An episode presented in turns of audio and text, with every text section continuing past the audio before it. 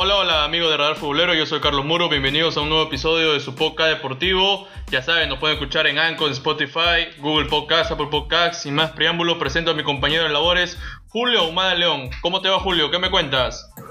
Hola Carlos, acá para comentarles a todos nuestros oyentes lo que fue el resumen del fin de semana disputado el 7 y 8 de noviembre, ¿no? Aproximadamente tuvimos eh, Liga 1 y sobre todo la fecha internacional que tiene como principal partido el, partido que acabamos de ver, ¿no? El partido de Valencia con el Real Madrid, donde le cobraron tres penales al cuadro blanco y bueno, un autogol de Barán definieron el, el partido a favor de Valencia y también estaremos eh, opinando un poquito de lo que fue la Premier y sobre todo metiéndonos de, lleno esta interesante Liga 1 que tiene un grupo A que de a poquito se va perfilando el cuadro del Sporting Cristal y el cuadro de Alianza Lima que no pudo sostener eh, nuevamente la, victoria que tuvo la fecha pasada. Carlos te dejó con la, la, apertura del programa y para ir debatiendo y comentando todos los resultados tanto a nivel nacional como internacional.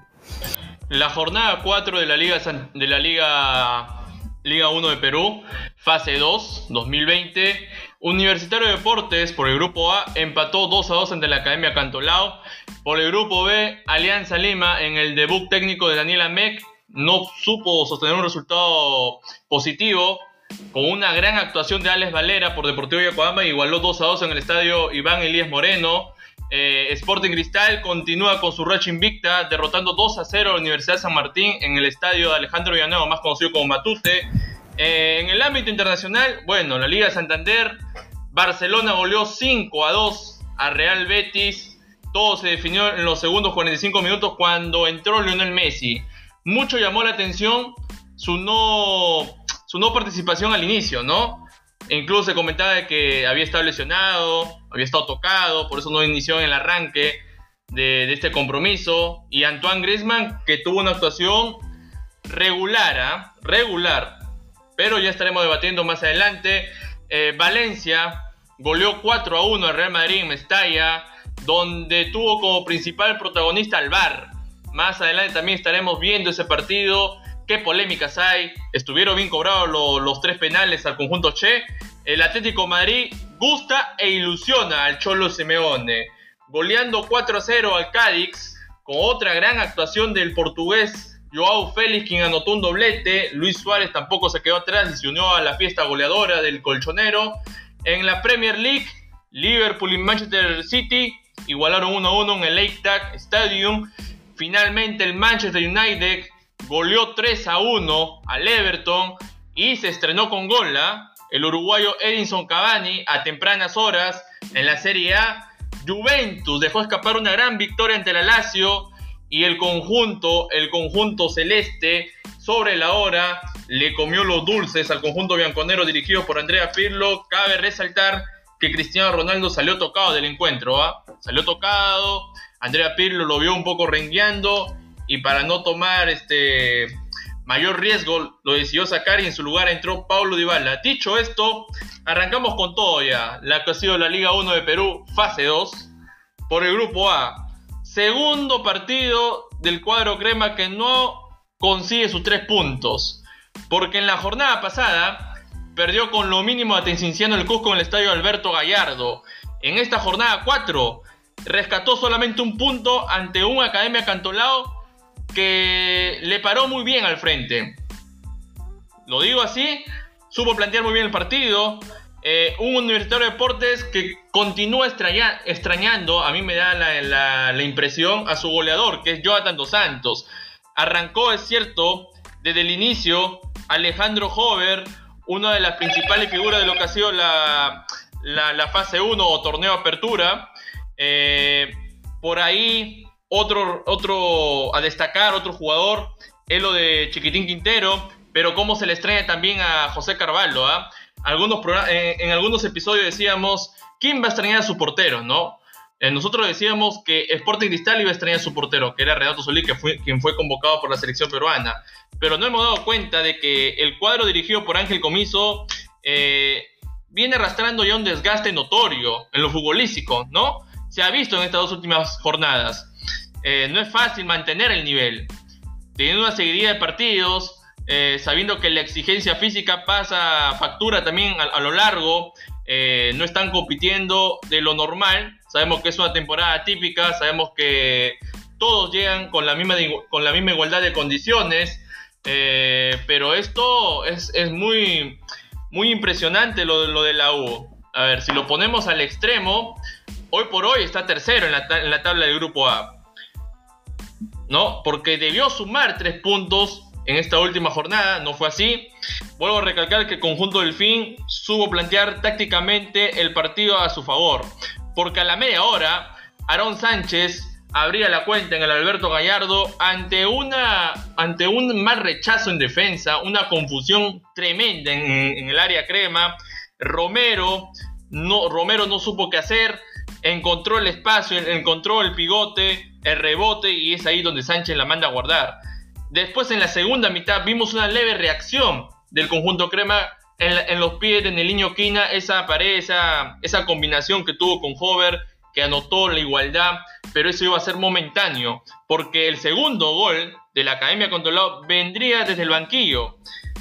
Jarlin Quintero anotaba un golazo al ángulo, nada que hacer para Romero, y es ahí donde la balanza comienza a esclarecerse con un dominio eh, territorial porque en el contragolpe, Cantolao sí le hizo mucho daño a Universitario de Deportes, hasta la generó. Le generó eh, de lo poco acostumbrado que nos, que venía mostrando este cuadro crema. Porque el conjunto crema tiene esta particularidad de mantener muy bien la posición del balón, de salir jugando, de ser ellos que proponen el juego, ellos de que generen sobre área rival.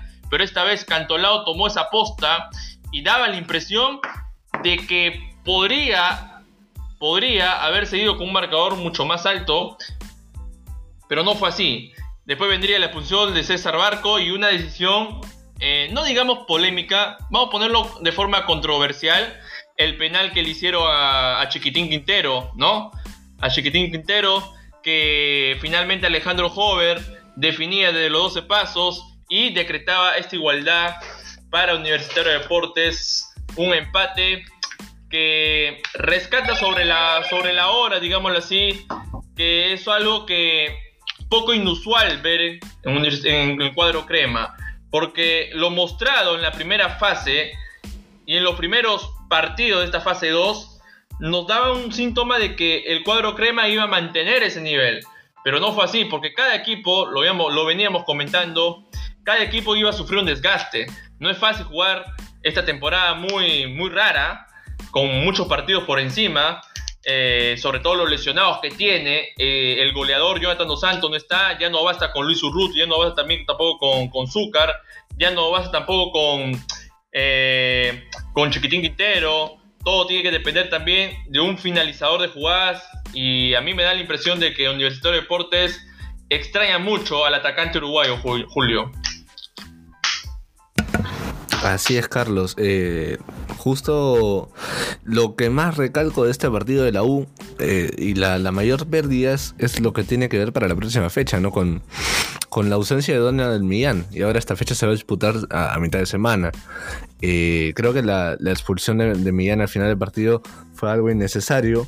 Eh, como tú lo comentabas, el cuadro de, la U siguió demostrando lo que venía eh, veníamos teniendo la fecha pasada, un cuadro que no profundizaba. Sobre todo la U ha, perdido eh, una de las mayores fortalezas que tuvo en la primera fase, que fue mantener su arco en cero, ¿no? Porque veíamos que un, universitario ganaba los partidos, a veces por 2 a 0 o por la mínima, pero lo, vital para la U era mantener su arco en cero y como tú lo comentabas, ¿no? La ausencia de, de Carvalho fue una de las cosas vitales, porque cuando el portero Romero había tenido buenas actuaciones en la fecha doble pasada, no se había comentado, ¿no? Pero creo que ahora con rivales con mayor peso, con mayor jerarquía, se está notando la, la ausencia de José Carvalho. Y bueno, este partido ya, ya, lo, ya lo has comentado, pero este partido se vio reflejado por golazos, ¿no? El golazo de y el segundo gol de Cantolao, que también fue un extraordinario gol. Por ahí ahora debatiremos el tema del, del penal, ¿no? Que a primera instancia sí parecía ser una jugada dentro del área que se podía cobrar, pero que luego en la repetición, con la cámara detrás del arco, se aprecia que en ningún momento lo toca, o bueno, si lo toca no es como para que el jugador Quintero caiga, ¿no? Sobre el, área de penal, el, área de, de, Cantolao para decretar penal.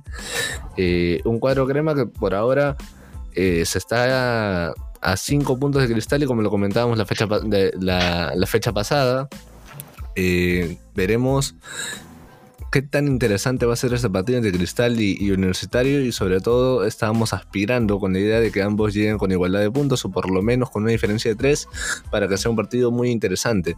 Hay que recordarles eh, a nuestros oyentes que, eh, por ejemplo, si Cristal gana la fase 2 y está dentro de los dos primeros como lo está ahora, o también si fuera al revés, si Universitario se mantiene primero, así no gana la fase 2 por haber campeonado la apertura, pasaría directamente a la final. Eh, pongamos la situación, Cristal campeona la fase 2, Universitario se mantiene primero o segundo eh, por haber campeonado la apertura sería una final directa, ¿no? Hay que tener bien en claro eso. Eh, y sobre todo, Carlos, para ir cerrando la idea del partido y comentar si fue penal o no, eh, me gustó la propuesta de Cantolao. Con, con, Espejo por ahora se está viendo otra cara, al igual que Boyce, que también ha tenido mejores resultados, pero ambos comprometidos con el descenso. Se ha visto partidos interesantes por parte de, de los rivales que pelean la baja. ahora hemos tenido bueno, un partido postergado que fue el de, Melgar, eh, pero hemos tenido seis empates, algo que Sporting Cristal eh, supo aprovechar también, ya lo comentaremos en un partido muy cerrado. ¿Fue penal Julio, Cuéntame, cuéntame. Eh, en capítulos anteriores de, de Radar Futbolero, ¿no? ¿Quién iba a extrañar a quién, no? por ejemplo, Diego Romero es un arquero que no te brinda garantías no te brinda seguridad y se vio reflejado en este partido con Academia Controlado. Sobre todo en el primer tiempo. Había dos jugadas que salían falso y que para suerte de él no, no terminaron en gol. Por eso dije al inicio que Academia Cantolao pudo irse con el marcador más, eh, más elevado. ¿No? por, esa, inseguridad le, llegaron mucho a Universitario y esas falencias defensivas se vio también reflejado en la inseguridad que en este caso demuestra el portero universitario. Eh, ahora Cantolao no es el equipo con mayor llegada de campeonato ni con mayores jugadores de jerarquía seguramente, pero eh, llegó puntualmente al área crema y, dio, dio jugadas muy peligrosas para, para Cantolao que terminaron en gol. Para mí, Cantolao, eh, si es que no le cobran ese penal, que para, para mí no fue, no sé, Carlos, cuál será tu opinión sobre, sobre ese penal que le hacen a Quintero. Creo que ese penal termina por bajar un poquito del, partido a, a Cantolao. Eh, sin embargo, el, cuadro del Delfín, como tú lo comentas, tuvo ocasiones de gol de cara a los últimos cinco minutos del partido que no supo aprovechar. Creo que fue un partido de, de buenos goles, pero el árbitro por ahí decantó un poquito el palmarés para, para Universitario y se puede llevar un empate. Eh, Comiso por ahora no ha podido levantar el equipo.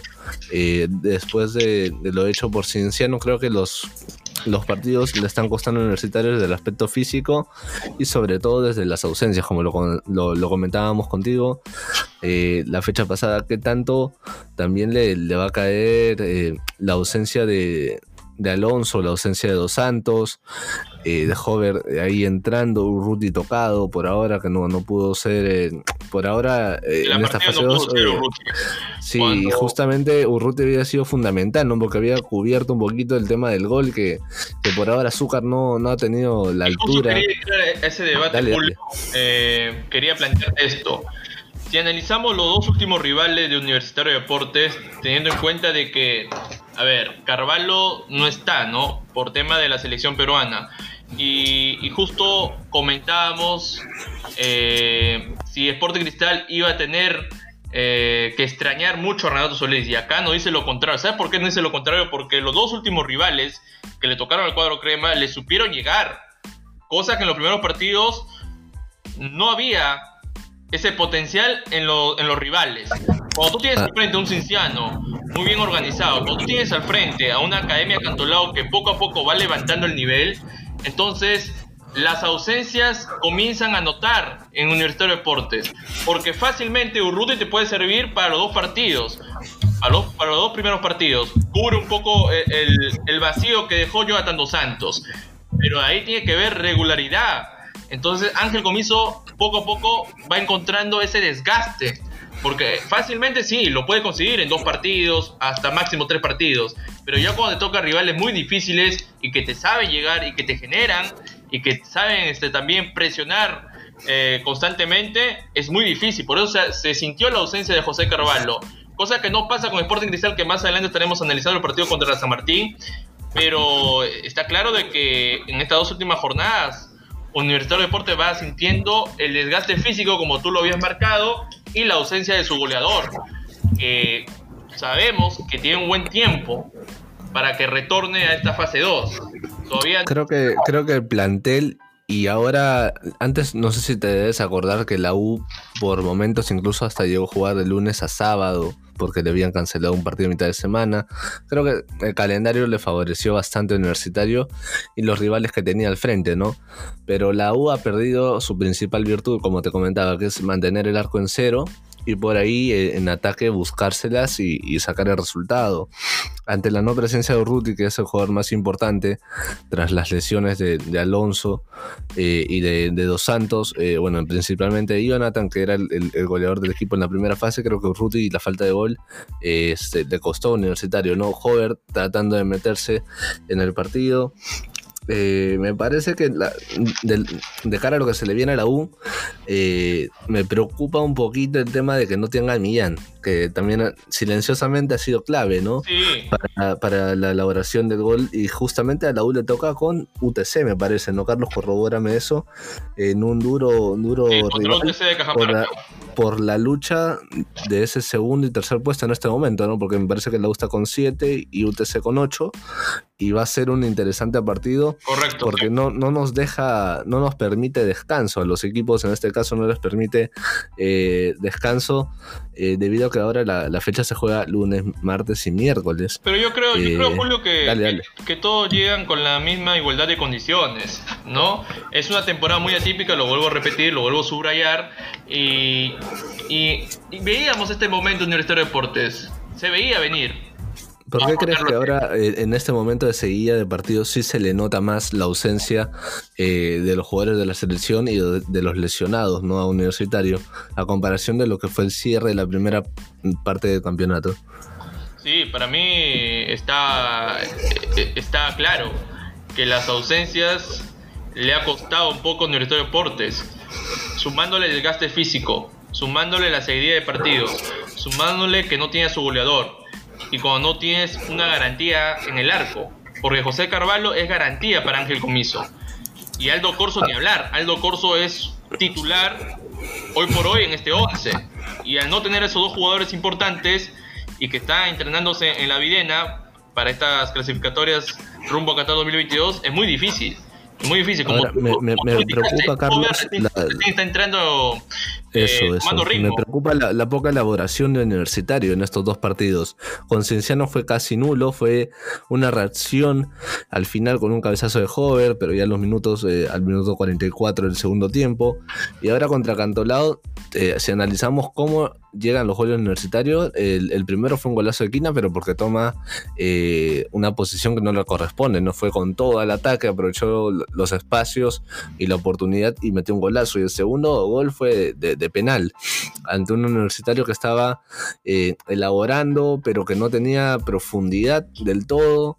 Eh, también qué análisis tienes sobre esta poca elaboración del juego de universitario que a comparación de, la primera fecha, eh, por lo menos en ese partido que saca adelante, por la mínima logró elaborar juego ahora universitario. Le está costando mucho ahora a Hover, a Millán y a Quintero tener asociaciones para poder nutrir a, los delanteros, porque más allá de que digamos que Zúcar tiene una ausencia de gol, tampoco es que Zúcar tenga las oportunidades oportunidades como para decir, oye, se falló esta. Eh, también creo que en ese aspecto le está faltando al universitario nutrir al 9, ¿no? Porque más allá de que Zúcar no está teniendo los mejores partidos y también le está costando bastante el tema de reemplazar a un goleador como es Jonathan Dos Santos, eh, me parece que la UA está, está, está muy bajo en cuestión de elaboración de juego, Carlos. En elaboración y productividad de ataque, Universitario de Deportes ha mostrado una carencia notoria en estos dos últimos partidos. Eh, si lo analizamos bien, estos dos últimos rivales que le ha tocado a Ángel Comiso es muy simple, porque los dos entrenadores que tuvo al frente le ganó el planteo táctico.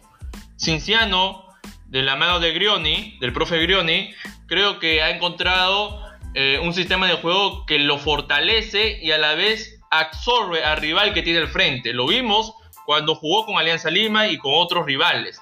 Y en el caso de Academia Cantolao, de, la mano técnica con Jorge Luis Espejo, le supo leer muy bien el partido al conjunto crema, teniendo en cuenta de que viene con todo el desgaste físico y con las ausencias, porque Cantolao generó en el contragolpe y vio que la defensa está muy baja. Está muy baja la defensa de Universitario de Deportes. Y es un déficit que aprovechó el conjunto del fin. Ahora, los dos goles de Cantolao. El primer gol es por un, por un error en defensa del conjunto crema, a mi entender. Porque hay un rebote de más hay una confusión enorme y es ahí donde Aaron Sánchez aprovecha y abre la cuenta en el Alberto Gallardo. Y el segundo gol de Academia Controlado es virtud de Jarlin Quintero, que del banquillo entró al campo, tomó la primera jugada y se mandó con un golazo. Nada que hacer para, para Romero. Pero eh, ya yéndonos al, tema controversial que es el penal sobre Chiquitín Quinteros, eh, al inicio te da la impresión de que sí era penal, pero una vez que te repiten la jugada y lo ves de otro ángulo, lo ves de otro tiro de cámaras, eh, no, no es penal. A mi opinión personal, no es penal. Estamos claros en eso. Creo que Julio vamos, creo que yo y Julio vamos a compartir en eso que no ha, no, ha sido penal favorable para Universitario de Deportes. Incluso en la transmisión de ese partido lo dijeron también el, mismo relator y, comentarista.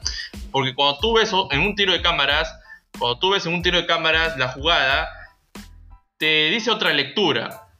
Por ejemplo, en la primera impresión, dices primero que sí, es penal. Pero ya cuando recuentas dos o tres veces, ya sacas una conclusión de que esa jugada no amerita para que sea definido de los 12 pasos y ahí... Ahora, el, el, árbitro estaba muy cerca de la acción, Carlos. Claro, y el árbitro estaba cerca, entonces ahí también causa un poco de suspicacia. Pero si nos metemos al ámbito de, de los árbitros, eh, y yo pongo un ejemplo, si el VAR estuviera en la Liga 1 de Perú, esa jugada iba a ser revisada y terminada, y terminaba, terminaba con, con decisión de que no era penal. De que no era penal, así de simple. Porque si estuviera el VAR, lo mandaba a revisar al árbitro. Y el árbitro tendría que cambiar la decisión. Y tal vez lo hubiera favorecido a la Academia Cantolao. Entonces, si el VAR estuviera en la Liga 1 de Perú, sería otra historia ese partido. Pero como no hay, está a la interpretación del árbitro, es muy difícil. Entonces, eh, hasta no tener esa herramienta tan polémica también, pero de alguna otra manera te puede sacar de dudas, tanto al árbitro y, tanto también a, a las otras personas. Ojo ahí. Así es, Carlos. Y bueno, para ir culminando con el, tema universitario, creo que va a ser un partido muy distinto que se le viene con UTC, ¿no? A comparación de ese 3 a 0, me parece que fue en la primera fase, al, final. va a ser un partido donde Cristal va a esperar tranquilo a ver si es que ya eh, con ese resultado, si es que ambos marcan un empate entre UTC y Universitario y Cristal gana, eh, creo que este grupo ya se va definiendo, Carlos, ¿no? Y sí, porque Sporting Cristal ha mostrado tener una solidez en su juego.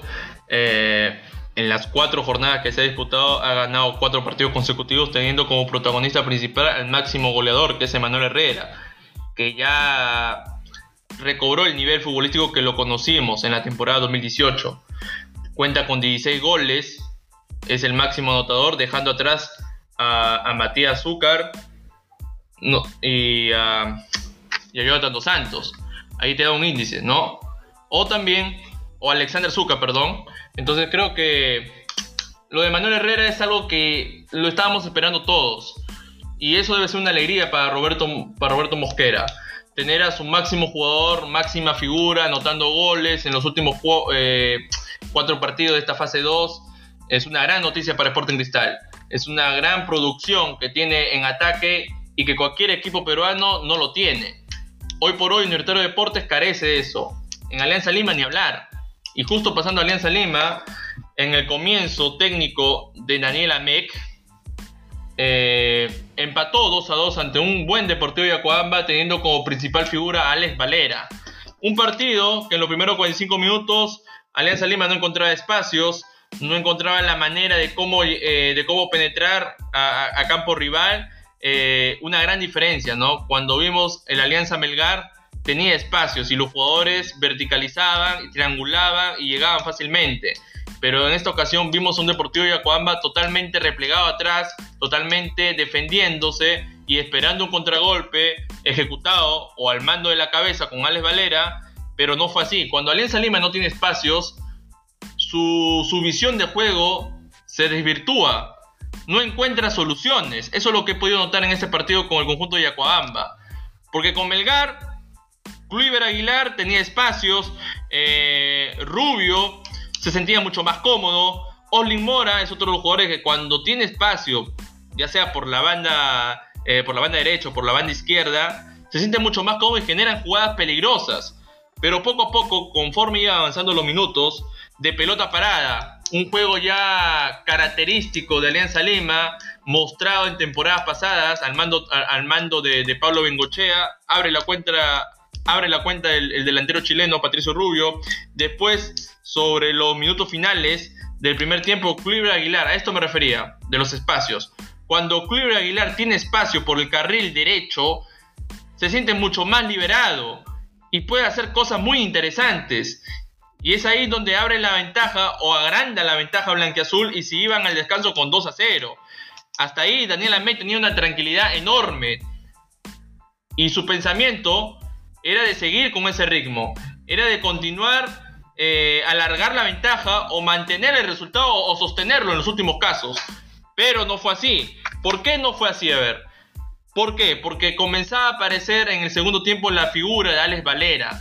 Alex Valera que es un gran delantero peruano que, que, soluciona cualquier partido, que se busca recursos, no le tema nada, siendo el único hombre en punta. El único hombre en punta. Entonces, al minuto 63 se marca un golazo, un golazo que deja varado, deja varado a los defensores blanquiazules y derrota muy bien a Steven Rodeneira.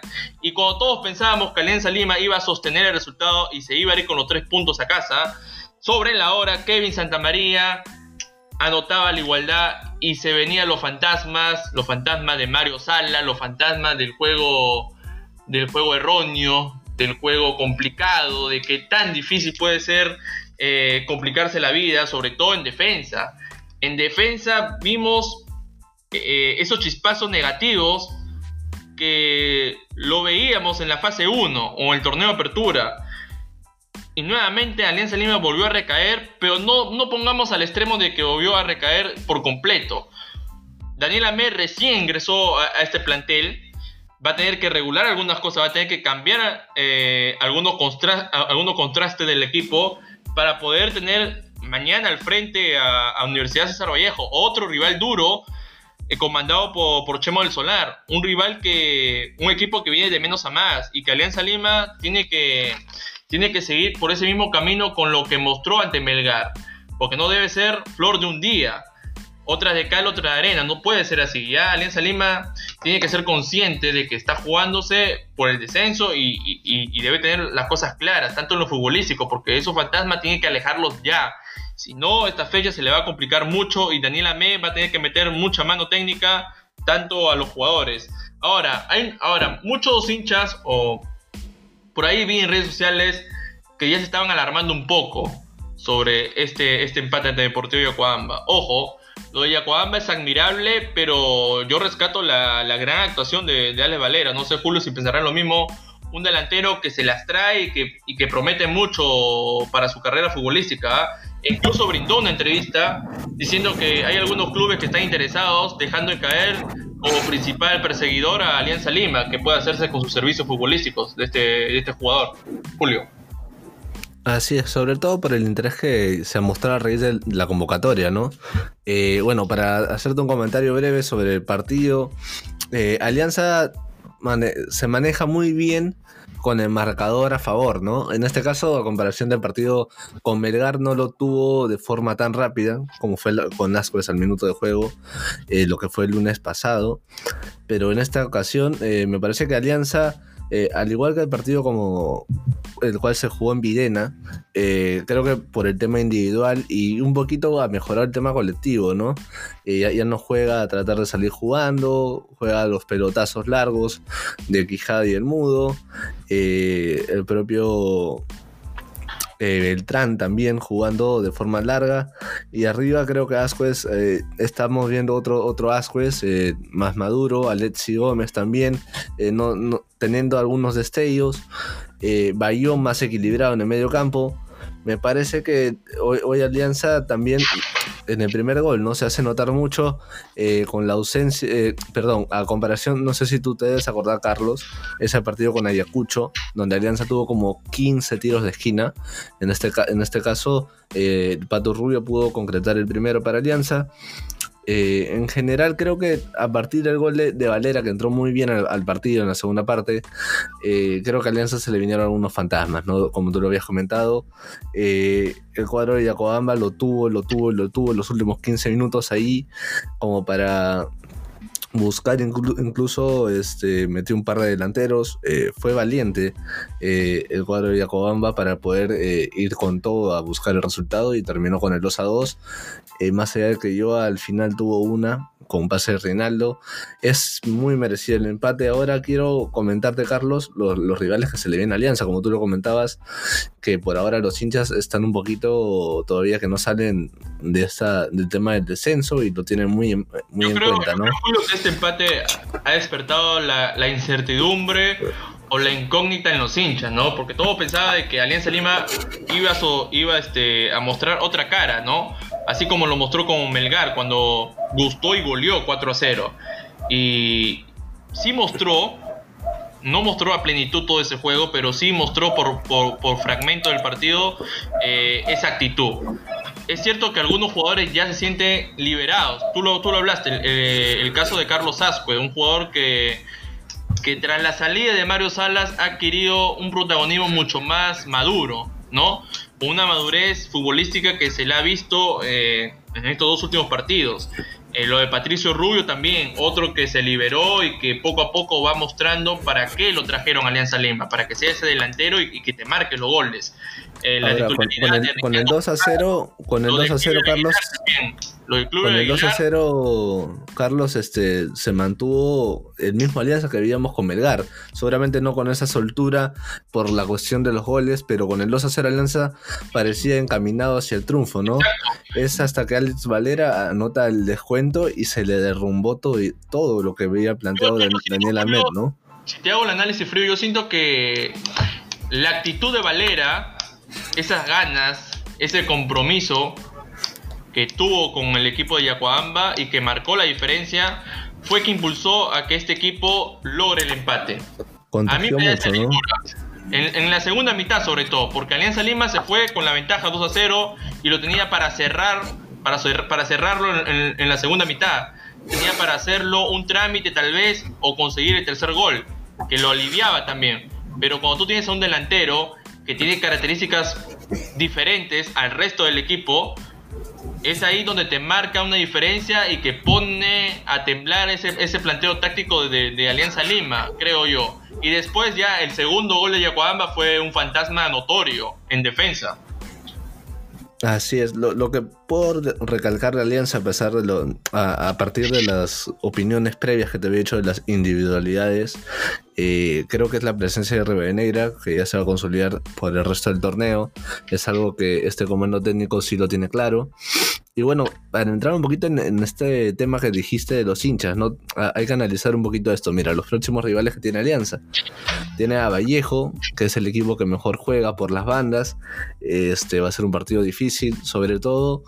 Eh, porque ya el partido se viene el día lunes, el día de mañana, y, hay poco tiempo, como lo habíamos comentado, el tema de los calendarios estaban así, y Alianza le toca a Vallejo, que es el equipo que mejor juega por las bandas, tienes a Cusco FC, que es un equipo que no viene en el mejor rendimiento, pero tiene una banca importante, el Sport Boys, eh, que sin querer, eh, queriendo, viendo el tema del descenso, teniendo como premisa el descenso, está como puntero de, de este grupo, este, y luego le toca los rivales que te decíamos. Manucci, que está peleando por un cupo de la Copa Sudamericana, y va a cerrar con Sport Huancayo, este, que está también por un tema de, de la Copa Sudamericana que clasificó, y ahora ver este eh, lo de Huancayo va a depender si es que pasa o no.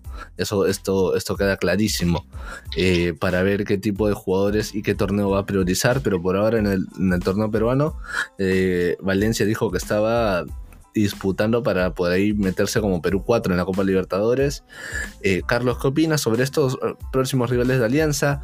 Ya hemos tenido dos partidos sin Mario Salas, seguramente con dos técnicos distintos, pero me parece que el, partido pasado, el 11 lo manda Daniel Amet, más allá de que Chicho Salas ha estado dentro del terreno de juego, dando la cara, pero bueno, son partidos difíciles, ¿no? Para Alianza tienes Vallejo, Cusco, Boys. En estos, estos tres primeros quiero, quiero analizar contigo y qué nos puede de parar, ¿no? Lo, que se viene para Alianza Lima, que, bueno, tenemos el, retorno de Re.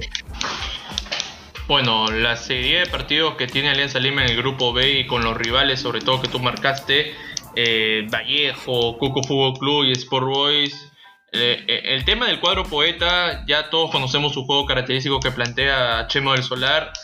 Como tú lo habías este, subrayado, juega muy bien por las bandas, es un equipo que que tiene mucha versatilidad, eh, sabe en qué momento golpear, se para muy bien atrás también, ojo ahí, eh, en el medio campo ni hablar, te puede generar jugadas interesantes. Y Alianza Lima creo que lo que tiene que mejorar es ya sostenerse atrás en, el tema defensivo, porque es ahí donde más sufre, donde más sufre y, los fantasmas se vuelven a acercar. Porque el segundo tanto que le anotó Yacoamba es netamente error defensivo. Error defensivo. Y eso va a tener que ajustar Daniela Meck. Y es cierto, lo de Chicho Salas, la impresión que dejó en el partido con Melgar fue muy positiva. Fue muy positiva. Porque planteó un partido, fue, un partido fresco. Que nos hizo olvidar, ¿no? Es que estaban peleando hizo olvidar todo. peleando. Hizo olvidar todo el mal momento que estaba atravesando Alianza Lima. Hizo olvidar todo, este, todo lo negativo, todos esos fantasmas que venía rodeándolo por, por lo largo trayecto que ha sido esta, esta Liga 1 de Perú. Porque recordemos que Alianza Lima no arrancó bien el campeonato, ni siquiera en el reinicio. Entonces, lo de Chicho Salas en, su momento fue una calma. Y todos pensábamos con Daniel Amec también. Pero no creo que debamos matar por un partido a Daniel Amec. Daniel Amec va, va, poco a poco a, a, reestructurar el equipo, a construir un nuevo Alianza Lima le va, le va a costar un poco, un poco de tiempo, pero va a tener que ponerse las pilas porque ya las fechas se tienen que jugar y estos, y estos últimos partidos van, a ser claves para Alianza Lima, sobre todo que se está jugando algo importante para no descender, para no descender, ojo ahí. Y ahora con Cusco Fútbol Club y Sport Boys eh, son rivales que han venido creciendo paulatinamente y en estas dos últimas jornadas eh, se le han tomado las cosas en serio, en serio, sobre todo Boys. Boys que no lo teníamos en los planes y está ganando sus partidos y está haciendo las cosas correctas. Se ha propuesto a mejorar. Entonces ya Alianza Lima no se va a encontrar con ese Sport Boys a, este, amilanado, eh, de capa caída, no, se va a encontrar un Boys mucho más fuerte, mucho más eh, sostenible, solvente en el juego. Y Daniela Ame va a tener que tomar nota. Yo creo que ha tomado nota en este partido con Deportivo Acuaba, porque no es fácil que te vas una ventaja en los primeros 45 minutos con 2 a 0 y en el segundo tiempo por, un, por una diferencia abismal de un jugador que es Alex Valera y el resto del equipo se contagió de, de esa actitud Ahora, Carlos, eh, ¿te acuerdas que comentábamos el tema de los cambios que hacía Mario Salas?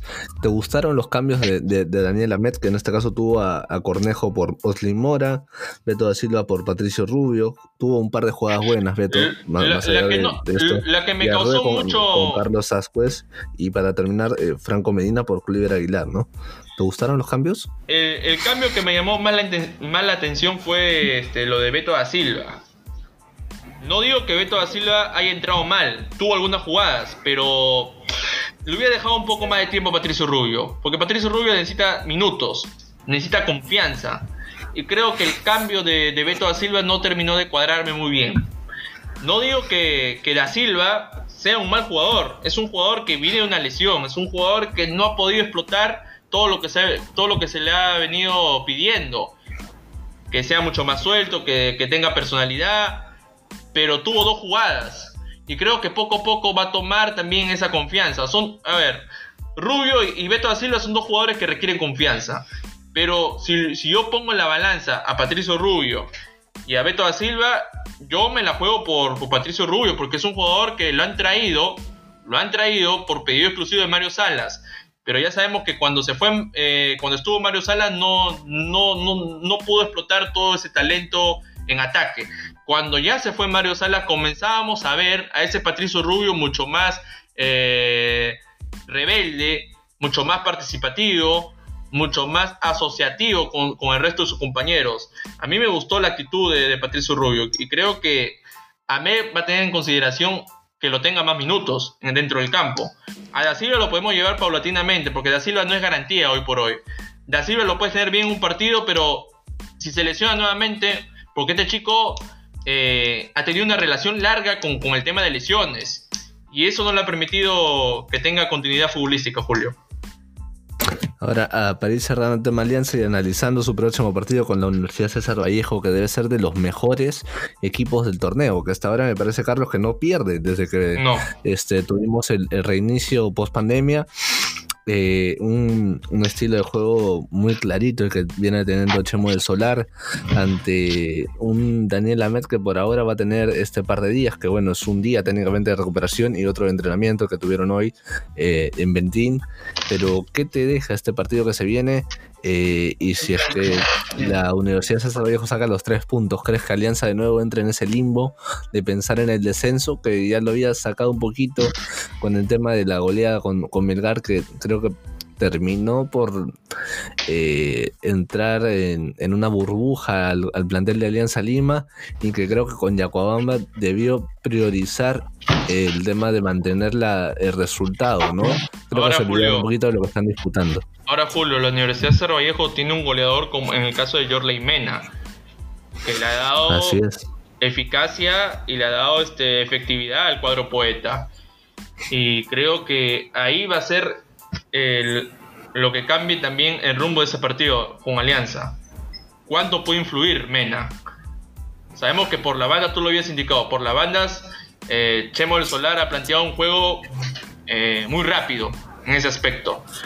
Y entrando ya de lleno a, lo que me decías, ¿no? Si es que Alianza, Alianza Lima vuelve a entrar a ese limbo, eh, a esos fantasmas que lo vienen persiguiendo, yo creo que no. Porque si lo vemos o si analizamos el partido que tuvo con Yacoamba, un primer tiempo que le costó, pero mostró otra actitud. En el segundo tiempo se vio sorprendido ante una aparición que es Alex Valera. Y en el minuto final sí se vio esos fantasmas que carece atrás. Entonces creo que Daniel Amec, vuelvo a repetir, habrá apuntado esos defectos y va a tener que mejorarlo rápidamente para estos partidos que vienen. Son rivales muy difíciles, son rivales que, han venido creciendo en estas cuatro jornadas de fase 2. En el caso del Cuco Fútbol Club y Sport Boys. Y César Vallejo ha tenido una regularidad tremenda, tremenda. Entonces, creo yo de que si Alianza Lima, el partido que, va a tener mañana con, UCB, eh, va a ser un termómetro un termómetro a lo que pueda reflejar para el resto de partidos. Esa va a ser la, prueba de fuego o la primera prueba de fuego que va a tener Daniel Amec. Porque tenemos, eh, tengamos en cuenta de que Daniel Amec ha sido contratado solamente hasta final de temporada. No se ha especificado si va a seguir en, la temporada 2021. Ojo ahí. Porque al principio se creía que Daniel Amec también continúe el otro año. Y si todo va bien, si Alianza Lima no retrocede y se pone, y, pone las cosas claras, creo que ahí podríamos estar hablando de que Alianza Lima ha encontrado una, una sostenibilidad, ¿no? Una sostenibilidad eh, en el juego. Pero el partido que va a tener mañana va a ser una dura prueba y donde va a tener a todos chequeados, tanto técnico, jugadores, eh, jugadores de jerarquía, jugadores, jugadores jóvenes, para ver qué es lo que pueden hacer. Porque mucho se habla de otro proyecto para el próximo año. Mucho se habla de, algunas contrataciones, de algunos jugadores, de algunos regresos, de algún jugador experimentado que pueda regresar, ¿no? Entonces todo va a depender de cómo vaya a terminar el año Alianza Lima en el tema futbolístico. Ahí vamos a ver si que Daniel Amé ha encontrado una solución al problema. Porque Chicho Salas en un partido por lo menos calmó las aguas. Hizo que Alianza Lima entre, entre una burbuja de paz. Pero Daniel Amé va a tener que continuar esa burbuja de paz. Y si no lo continúa, yo creo que ahí este, va a haber otro tema difícil y que vamos a estar hablando, que va a, que va a ser portadas. Si continúa así, me asemejo a que pueda terminar también un caso de Mario Salas, pero muy precipitado decirlo ahora. Eh, por un partido no lo vamos a matar, por un partido no vamos a sacar una conclusión, y, es por eso que vamos a esperar eh, cómo termina el año Alianza Lima para poder sacar ya una conclusión seria de lo que está pasando o lo que vive el club blanquiazul lo que ha sido esta Liga 1 de Perú 2020, Julio. Así es, el que concluyó la fecha y lo hizo de la mejor manera, aprovechando todos los empates, fue el Sporting Cristal. Carlos, ¿qué te deja este partido? Dame un poquito de lo que, de lo que fue el partido, los goles, y entraremos en, el análisis de la victoria de Cristal 2 a 0 entre la Universidad San Martín.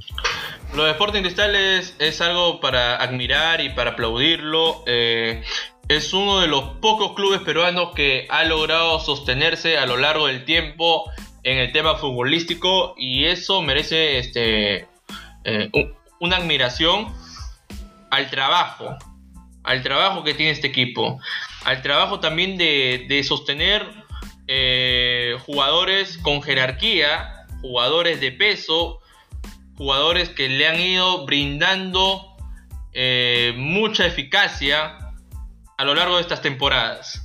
Y solamente voy a mencionar un nombre, un nombre que que todo pedíamos, que todo exigíamos ver a ese jugador. Lamentablemente la lesiones lo venía marginando un poco este campeonato y me refiero a Emanuel Herrera.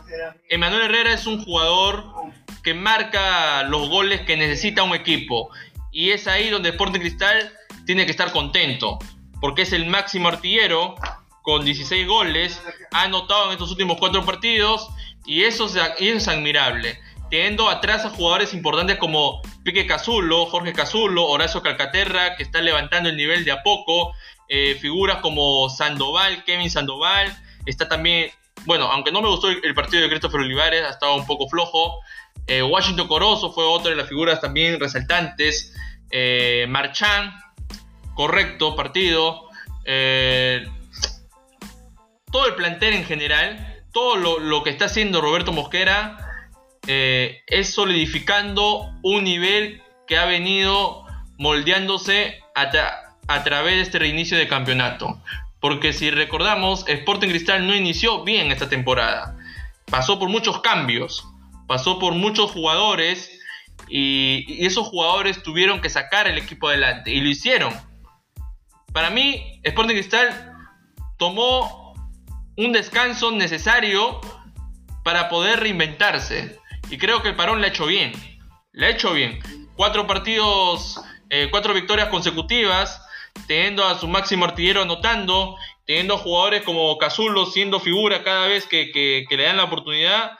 Aunque con este partido de la San Martín, la San Martín supo plantearle un buen partido. La San Martín eh, estacionó dos líneas de cuatro, imposible. Se vio reflejado en el primer tiempo. Una chalaca, no sé si tú lo habrás visto, Julio, una chalaca de Cazulo que por poco termina un golazo y lamentablemente el, palo se le niega, ese, le niega ese grito. Tal vez hubiéramos estado, hubiéramos estado hablando de un gol eh, enorme de Cazulo y el golazo de, de esta jornada 4. Así es, una primera parte donde Cristal, eh, con su juego, con su estilo, con su propuesta, eh, fue muy peleado los primeros 20 minutos porque también San Martín jugó de igual igual, pero creo que a partir de, esa jugada que tú lo comentas de, de Piqui Cazulo, Cristal ya toma la, Cristal afianza su propuesta de juego sobre el cuadro santo y a través de Corozo, a través de, Manuel Herrera, apoyándose por ahí, el partido que hizo Tabra también fue excelente en la primera parte pero fue un primer tiempo para cerrar la idea eh, muy disputado donde la San Martín salió un poquito más, propuso también su, juego, eh, pero que en la segunda parte el cuadro de Cristal salió con todo, desde los cambios ¿no? que hizo el, cuadro del Sporting, la, entrada de de Johan Madrid por Gianfranco Chávez que salió por lesión, eh, Carlos Cabello por Renzo Reboredo y John Marchán por Olivares, ¿no? Eh, estos dos últimos fueron los que entraron en el minuto 46 al inicio del segundo tiempo y cambiaron un poquito la, cara del partido.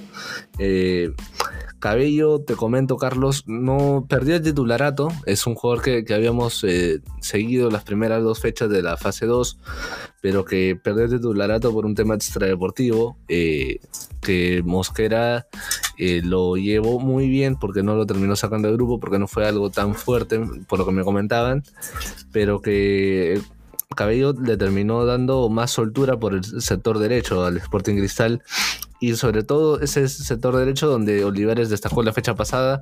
En esta ocasión no tuvo tanta claridad y ni, ni, tanta participación en el juego del Sporting.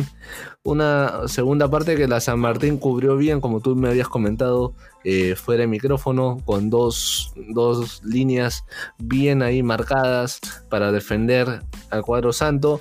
Y que Cristal al final con un penal, eh, que ya lo comentaremos contigo si fue o no fue, hacia Omar Melo, termina otra vez, Emanuel Herrera, que había fallado su penal ante Diego Penny en la primera parte del torneo, esta vez lo cambió por gol. Y en el minuto final, ¿no? cuando entró Percy para cerrar el partido, tener la posición de balón, una muy buena contra tras otra jugada polémica eh, que dejó varias eh, eh, el árbitro del partido en este encuentro. Y ya lo estaremos dialogando contigo. Eh, Horacio Calcaterra termina por cerrar un partido que Cristal en el segundo tiempo sí tuvo todas, buena participación de Marchand sobre todo, intentando jugar, eh, hacer jugar a Cristal con Cazulo y con, Calcaterra como protagonistas también en el medio campo, y un Emanuel Herrera que ahora siento que no se desespera cuando no hace goles y es mucho más, eh, como lo comentaba Roberto Mosquera, participa más de las acciones en colectivo, ¿no? Carlos, para ti fue, tenemos esa, la, de Omar, y tenemos el penal que no le cobran a Horacio en el primer tiempo acá no, sí, el, arbitraje de, esta jornada 4 de la Liga 1 de Perú fase 2 eh, ha sido ha sido controversial, ha sido este, hasta me atrevo a decir un poco polémico, pero creo que hubo en ambas, en ambas partes, ¿no? Hubo en ambas partes. Eh, ahora, si quiero entrar en el terreno del juego, de, lo que ha sido netamente el partido, yo rescato mucho la Universidad San Martín. Creo que jugadores muy importantes, muy aparte de que el esquema de juego no lo tenga, o sea, lo tiene por cierto momento el partido, pero hace falta también algunos jugadores de jerarquía. No digo que esté mal que confíen en los jóvenes. Para mí los jóvenes han hecho un partido correcto. Porque llevarlo eh, al descanso sin goles ante un Sporting Cristal que generó, generó, generó y tuvo una gran actuación también Diego Penny y que la San Martín aprovechó ciertos contragolpes comandados por Gentile, por algunos momentos Anelato, se atrevía un poco, Giving, que para mí fue uno de los mejores del cuadro Santos. Eh, creo que hace falta eso en la Universidad San Martín. Un jugador que tenga esa experiencia para poder comandar al resto de jóvenes. ¿No? Entonces, por ese lado, nada que reprocharle al, conjunto santo. Ahora, llenos al tema de Sporting Cristal, creo que Sporting Cristal ya ha marcado su, línea de juego. Y tiene variantes. Eso es lo bueno del conjunto rimense. Tiene variantes y Roberto Mosquera juega con eso. Si ve que Christopher Olivares no ha tenido un buen partido, sabe remediarlo. Porque lo saca y mete a, este, a, a Marchán. Lo mete a Marchán lo mete a Marchand de buen partido, en los minutos que, tuvo, la, supo hacer, supo congeniar muy bien con el resto de compañeros. Ahora, Christopher Olivares se ganó la confianza de Roberto Mosquera, porque si analizamos en las jornadas anteriores, funcionó muy bien por la banda derecha. Entonces, cuando entra Marchand, le cambia un poco el panorama, el panorama de Sporting Cristal. Después, entraban los otros jugadores, como Madrid, como Molina, como de Carlos Cabello. Carlos Cabello que para mí es un acierto y es un jugador a todo terreno, te juega en cualquier lado ese muchacho y lo hace de, y lo hace de buena forma. Entonces, eh, lo de Manuel Herrera, Manuel Herrera tiene dos, dos versiones. Uno de que juega colectivamente con el resto de sus compañeros y el otro que quiere conseguir los goles que necesita el equipo. Y hoy por hoy se le ve a ese Herrera comprometido con esos goles porque está llevando una racha positiva. No es fácil anotar en cuatro partidos consecutivos y ser protagonista del equipo. Y Cazulo, Cazulo es cosa, es, cosa aparte. Pero eh, nada, si reprochamos un poco, si nos vamos al tema del arbitraje, sí, podemos ir a, debatirlo, ya estaremos también haciéndolo en el ámbito internacional y con VAR todavía, pero acá creo que si el VAR estuviera, cambiaría muchas cosas y cambiaría esa interpretación de los árbitros. Porque no, es, no solo el partido de, Cristal con Dircea San Martín, no solo el partido de Academia Controlado con, con Director de Deportes. Hay otros partidos que también ameritan en la jugada polémica. Y creo que la victoria de Sporting Cristal no empaña esas decisiones arbitrales. Más bien Sporting Cristal gana por sus virtudes que tiene. Y por los jugadores que han salido a relucir a lo largo del tiempo. O a lo largo de estas temporadas. Porque no es fácil que en los últimos 10 minutos te lleve los 3 puntos a casa. Te lleve los 3 puntos a casa. Es cierto que Manuel Herrera marcó de penal, pero se cobró la revancha con Diego Penny. Y tú lo habías subrayado que ya tuvieron un duelo aparte y que eh, eh, en esa primera ocasión no anotó un gol y esta vez termina anotando. Y lo de Horacio Calcaterra que se mandó con un golazo, pero quiero asistir a Carlos Lisa. Carlos Lisa fue el que burló a los defensores santos, que rompió esa barrera, porque lo, de Universidad de San Martín fue terriblemente eh, enorme. Mandar dos líneas de cuatro y al momento de tener a Lisa en el campo, Lisa que rompe un poco esa muralla y, lo deja solo Horacio Calcaterra, que se mandó con todo, dejando, tirando cintura a Penny y anotó el segundo tanto rimense. Entonces ahí te da un índice de que Sporting Cristal tiene jugadores desequilibrantes, tanto en el banquillo como dentro del campo. Entonces por eso digo que Sporting Cristal es uno de los pocos clubes peruanos que tiene recambio. Porque, ojo, añadimos también las ausencias. Renato Solís y de Christopher Canchita González, que ni se sintieron, ¿ah? Así es, Carlos. En este partido eh, me parece que Cristal arropó la defensa muy bien a, a Emil Franco, que como lo veíamos en el partido pasado, tenía muchas falencias en el juego aéreo, una comparación de Renato Solís, que es un arquero que sale y sabe jugar eh, en el área chica, y sobre todo eh, Emil no tuvo muchos problemas en este partido con la San Martín en lo que respecta a lo que te comenté, ¿no? En el juego aéreo, eh, me parece que tuvo pocas, en el segundo tiempo sobre todo ya Cristal afianzó la, defensa, y, Roberto interpretó muy bien los cambios, ¿no? Porque es un partido muy cerrado, vio que la, la zona derecha no le funcionaba, Cristal jugó el primer tiempo con, con Corozo, con Calcaterra y con el propio Cazulo, llegando más por el sector izquierdo.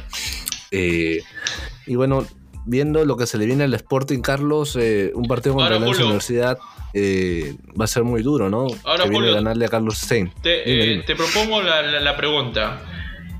este partido último de Sporting Cristal, ¿quién lo gana? ¿Quién lo gana tácticamente? ¿Mosquera o es mérito de los jugadores? Yo creo que Roberto eh, entendió que. Porque mira, Olivares tenía un buen colchón como para mantenerse en el segundo tiempo. O sea, más allá que no, no tuvo mucha interacción, mucha elaboración, eh, conexión con sus jugadores, con los compañeros en la primera parte, eh, venía de un buen rendimiento, ¿no? Haciendo goles, asistiendo. Y creo que tenía todas las de poder quedarse en el segundo tiempo. Creo que es mérito de Roberto por querer darle más este, ataque por derecha con Cabello y con la entrada de Marchán. Eh, me parece que aprovechando también los buenos chispazos defensivos que mostró Tábara eh, con sus lanzamientos, que es lo más parecido a Yoshimar Yotun, eh, justamente otro hombre que salió de Cristal. Cristal saca muy buenos mediocampistas. más allá de que Lobatón no, es del, de, Cristal vino de Cienciano, Cheput si lo es, eh, ahora Tábara, Yotun, eh, jugadores interesantes que aportan sobre todo a la selección peruana. Y me parece que cuando esté Canchita González también va a ser importante, sobre todo de cara a las finales, ¿no? Porque acá termina los partidos con Perú y, Cristal con todo el plantel completo creo que va a ser eh, muchísimo mejor, ¿no? afianzar el estilo de juego que tiene, tiene rivales directos y me parece que Cristal eh, noté al final del partido de que ellos, cada partido, como todos, lo ven como una final. Pero siento que este, este colchón que ya tiene de puntos no lo va a afectar en este caso, ¿no? Me, me hace acordar de Cristal de 2014 que no hizo una buena apertura, pero terminando la clausura como campeón, eh, terminó por ganarle a Juan Auris. Creo que es lo más similar que vamos a tener ahora, Carlos. Para mí este partido lo gana tácticamente Roberto Mosquera y, te digo el por qué. Porque el segundo gol, el que elabora la jugada, viene del banquillo y es Carlos Lisa. Porque Carlos Lisa es el que burla la marca, el que rompe el esquema de la Universidad San Martín y que, conecta muy bien con Horacio Calcaterra para que anote el segundo tanto. Mérito de Mosquera, para mí, porque Mosquera leyó muy bien el partido, supo hacer los cambios correctos, como tú lo habías marcado. Olivares no estuvo en un gran momento en este, en este partido, porque en los otros partidos podemos debatirlo si tuvo algunos chispazos, en los otros partidos, ojo, pero en este creo que no terminó de, de deslumbrar a Mosquera en este partido, en este. Es por eso que es el cambio. Carlos, comparando el partido en, los planteles, perdón. Mira, en la fecha pasada, Hover estaba tocado, Urruti estaba tocado, Millán estaba solo. Eh, en este caso, Cristal, eh, Tábara, Cazulo, Calcaterra, Calcita González, eh, mismo Castillo que entró en el segundo tiempo, tiene, como tú lo comentabas, bastante variante y sobre todo, más allá del manejo de nombres, ¿no? Porque mira, eh, en el partido pasado no estuvo Calcaterra, lo cubrió bien Jorge Cazulo, eh, en algunos partidos no ha estado Tábara, también lo cubre bien ahí este Horacio y el propio Canchita eh, González. Me parece que Cristal, más allá de la rotación de los nombres por distintas circunstancias, se ha sabido manejar muy bien y no ha desencajado nadie. Porque mira, en el comienzo de, esa segunda fase teníamos a Kevin Sandoval claramente por, por derecha, incluso contra la San Martín. No sé si te acuerdas ese golazo que mete con habilitación de, de Tábara. Eh, ahora lo tenemos a Olivares. O sea, Cristal no solamente ha manejado muy bien el tema de la rotación de los jugadores, sino que eh, el estilo de juego sigue siendo el mismo porque Roberto está llevando a que los jugadores tengan un nivel eh, de cara a la recta final que se viene para el cierre de campeonato muy bueno y que me me gusta mucho a comparación de Universitario, que fue de más a menos. Eh, creo, como te comentaba, ¿no? Este tema de el cristal que se me viene ahorita a la cabeza es el del 2014, porque no tuvo un buen inicio con Daniel Amet.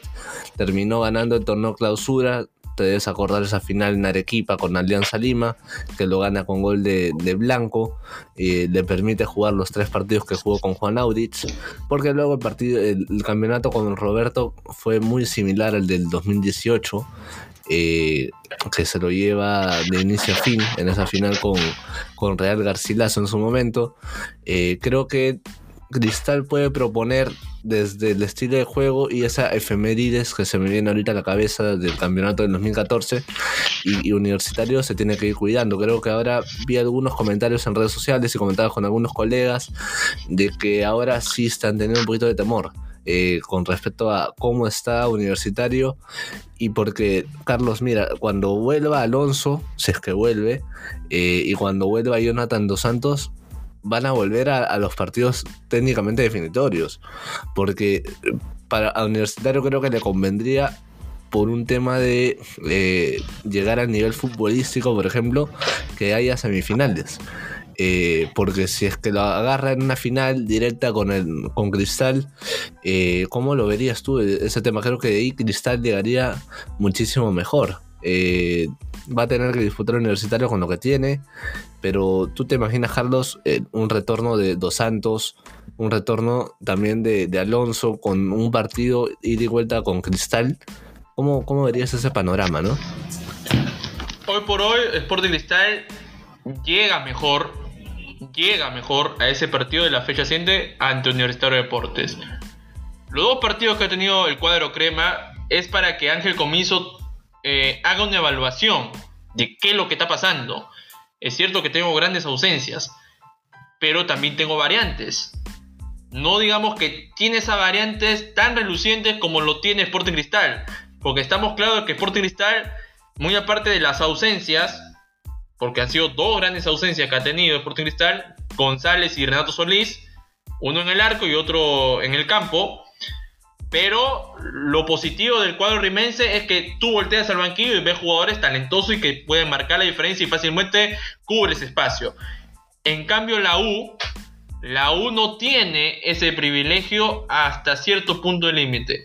Como te lo, te lo vuelvo a comentar, Luis Urruti te puede rendir dos partidos buenos, pero hay que ver si tiene esa regularidad para cubrir ese espacio, porque lo cubrió muy bien ese espacio de, Jonathan Dos Santos, lo cubrió.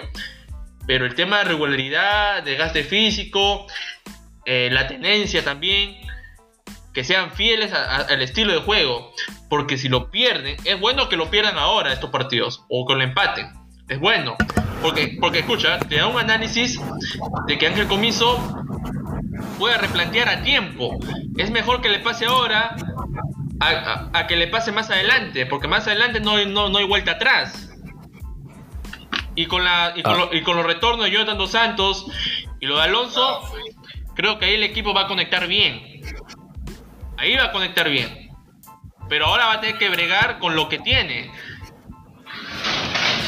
Ahora, Carlos, tiene una pequeña previa de ese duelo que se viene en unas tres fechas.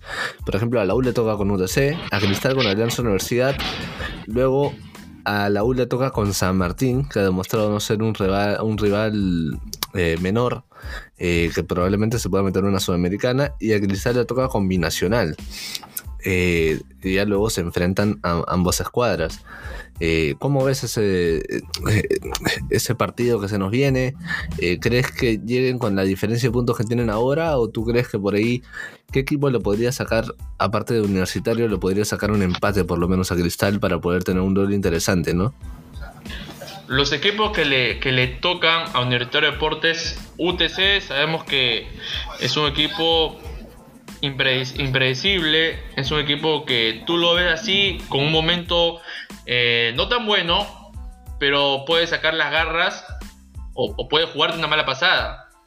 Son equipos que no saben cómo juegan o, cómo te pueden sorprender en el partido. Y la San Martín creo que va a ser un rival que le puede causar mucho dolor de cabeza a Universitario Deportes. Ahí le puede ser. Pero lo que me pasa del cuadro santo es que tiene llegada, pero le falta concluir. Y los jugadores eh, jóvenes le están rindiendo muy bien al cuadro santo. Ahora, en Sporting Cristal, rivales eh, que vienen con un nivel o con un bajón futbolístico. Eh, eh, por ejemplo, Alianza Universidad de Huánuco no es ese mismo Alianza Universidad de que, observamos a inicio de año. Deportivo Nacional viene de un recambio tras la salida de Javier Arce.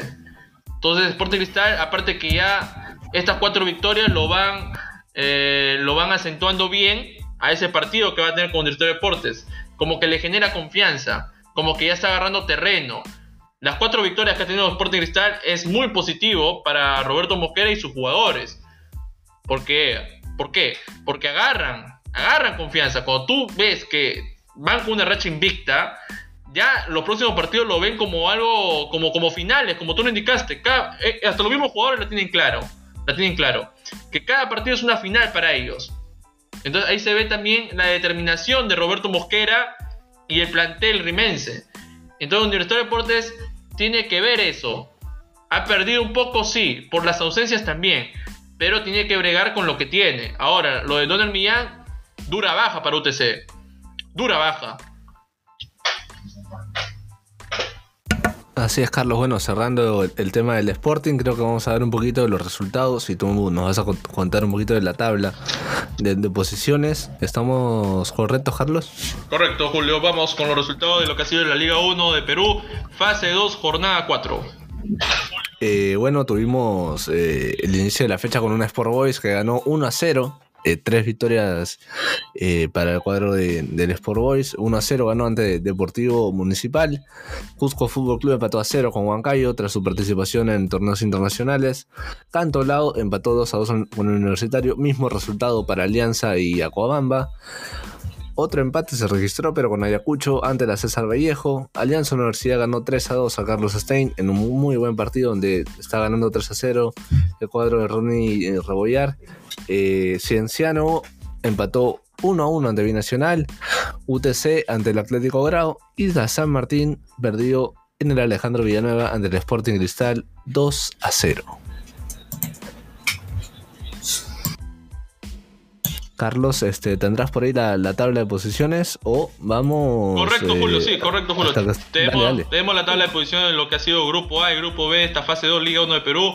Vamos por el Grupo A. En el primer puesto encontramos a Sporting Cristal con dos unidades. En el segundo casillero encontramos a UTC de Cajamarca, próximo rival de Director Deportes con 8 unidades. El conjunto dirigido por Franco Navarro, el UTC de Cajamarca, vuelvo a repetirlo, tiene 8 unidades. En el, tercer casillero, a Universitario de Deportes con 7 unidades. En el cuarto casillero, Deportivo Binacional con 7 unidades. En el quinto casillero, a la Universidad San Martín con 6 unidades. En el sexto casillero, a Cinciano del Cusco con 5 unidades. En el séptimo casillero encontramos a Alianza Universidad de Huánuco con 3 unidades. En la octava posición encontramos a Carlos Stein con 3 unidades. En la novena posición encontramos a Academia Contolao con dos unidades. Y en la décima posición Atlético Grau con dos unidades. Vayamos a lo que es la tabla de posición del Grupo B. En el primer puesto encontramos a Sport Boys con 9 puntos. En el segundo casillero, Cusco Fútbol Club con 7 unidades. En el tercer casillero, la Universidad César Vallejo, del Chemo del Solar, próximo rival de Alianza Lima, con 7 puntos. En el cuarto casillero, Deportivo Yacuamba, del delantero peruano Alex Valera, en el quinto casillero, Ayacucho Fútbol Club con 7 puntos. En el sexto casillero, Alianza Lima con 4 unidades. En el séptimo casillero, Deportivo Municipal con 4 unidades. En la octava posición, Carlos Amanucci con 3 puntos. En la novena posición, Sport Bancayo con 2 puntos.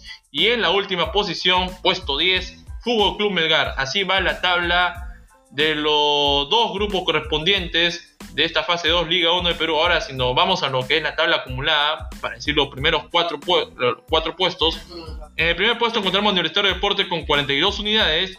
En el segundo casillero encontramos Sport Huancayo con 35. En el tercer casillero encontramos Deportes Cristal con 33. Y en el cuarto casillero encontramos a la Universidad César Viejo con 33 unidades. Así van los primeros cuatro equipos en la tabla acumulada, Julio. Eh, Carlos, ahí te voy a hacer una pequeña corrección. Universitario tiene 49, Cristal tiene 45, Vallejo tiene 40. Oh, correcto. Y UTC tiene 37. Eh, ahí a, Vallejo le, queda un partido menos por el partido que postergó con, con Melgar de Arequipa. Eh, hay que decirle a la, gente que el, primer y el segundo puesto eh, se meten de lleno, ¿no? En este caso, como lo había referido, la U si quedan las dos primeras posiciones, habiendo sido campeón de la primera fase, pasaría a la final directa, y en este caso si Cristal eh, campeona la segunda fase del torneo y queda también dentro de las primeras dos posiciones, habría una final única entre ambos eh, eh, ambos equipos. Y bueno, los que están comprometidos con el descenso tengo a Yacobamba en el puesto número 20 con 18 puntos. Le sigue el Atlético Bravo con la misma cantidad de puntos. En el puesto 19, Stein con 20 puntos. Cantolao con 23. Y ahí hay que tener Alianza Lima, ¿no? Que tiene. 26 eh, unidades, al igual que 25 eh, de Deportivo Municipal. Todavía no se sale del descenso Alianza, tiene que ganar por ahí un par de partidos más para estar ya un poquito más calmado, ¿no? Y dejar de lado el tema del descenso, que ha sido eh, una cuestión que hoy en día en Alianza Lima no se tenía pensado por el plantel que tuvo al inicio de año y por la calidad de los jugadores y de, técnicos que ha pasado por el cuadro victoriano en el presente año. Carlos, ahora te dejo con lo que se viene en el programa con respecto a lo que nos dejó el fútbol internacional, ¿no? No sé si tuviste la oportunidad de ver algunos partidos. Vamos a ir desarrollando la información contigo. Correcto, Julio. Sí, vamos al ámbito internacional y hacemos parada en España.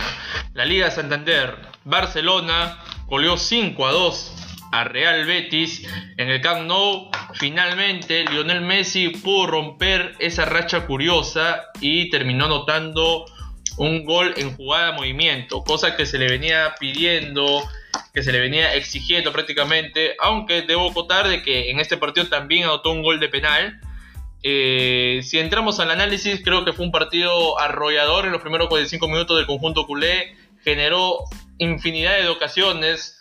Eh, nuevamente pasa por el tema de que hace falta tener un finalizador de jugadas. Y Antoine Grisman no es ese jugador que te pueda asegurar o culminar esa jugada final. Porque generó varias situaciones y no pudo concretar. Es como si tuviera una relación rota con el gol y hasta incluso falló de penal. Falló de penal en el duelo con Claudio Bravo. Y ahí como que se le vio el bajón al francés. Un jugador que, que se pagó un montón de plata por él. Fue el fichaje, pongámoslo, más caro del Fútbol Club Barcelona y que se le viene pidiendo más porque es campeón del mundo con Francia. Es un jugador que tiene cualidades extraordinarias como lo, como lo mostró en Atlético Madrid, pero no termina de encontrar su sitio en el Barcelona. Y lamentablemente por momentos deja eh, algunas dudas. Si verdaderamente Antoine Griezmann puede encontrar ese nivel, pueda llegar a ser uno de los jugadores importantes de, este cuadro dirigido por Ronald Koeman. Pero ya me quiero ir a los goles. Al minuto 22, Dembélé anota el primer tanto. Al minuto 47, sobre el final del primer tiempo, Antonio, Antonio Sanabria anotaba la igualdad. Al minuto 49, ya metido de lleno a la segunda mitad, ¿cómo es, no? Cuando Lionel Messi, y ustedes se preguntan por qué Lionel Messi estuvo en la banca. Eh, previo a este partido, muchos medios aseguraban de que eh, estaba molestando o estaba mostrando algunas, algunas molestias físicas eh, previo a este partido, cuando no fue así, porque le preguntaron al segundo, a, la mano derecha de Ronald Koeman y dijeron que no estaba fresco, y por eso que no arrancó de la partida en este partido con Real Betis. Y cuando Lionel Messi entró, en, en, los segundos 45 minutos, cambió el panorama del Barcelona. Hizo que el Barcelona entrara en razón hizo que el resto de sus jugadores eh, tengan la puntería fina.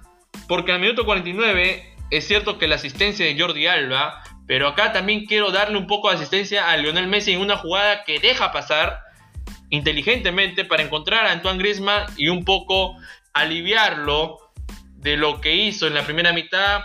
Finalmente logró reconciliarse con el gol, aumentaba un poco la ventaja del conjunto culé Después, al minuto 60, Aizan Mandi salía expulsado por una mano y Lionel Messi notaba de los 12 pasos. Después venía el descuento del conjunto de Betis al minuto 63 con Lore Morón y al 82 lo que todos esperábamos y, estoy seguro que los hinchas de Barcelona, eh, todo el gremio de periodistas deportivos esperaban el momento en que Lionel Messi logre romper esa racha curiosa y finalmente anotó un gol en jugada de movimiento. 10 partidos que no lo hacía, 10 partidos oficiales de esta temporada que no venía marcando goles en jugada de movimiento y que los goles o los 5 goles que hizo era de punto penalti, pero ya logró romper esa racha curiosa y, sobre el final Pedri se unía a la goleada del Barcelona, pero cabe resaltar que Ansu Fati salió tocado del encuentro eh, por una lesión en los meñiscos y por lo que se especula en los diferentes medios catalanes es que el día de mañana eh, entre a, una operación y lo mantendría de baja hasta el próximo año, Julio. Así es, una lesión que es muy. Es, eh, muy. Eh, en este caso, le, va a costar bastante a Ronald Koeman la, ausencia de Ansu Fati, ¿no? Quien venía demostrando grandes partidos, sobre todo también aportaba mucho a lo que es la selección española.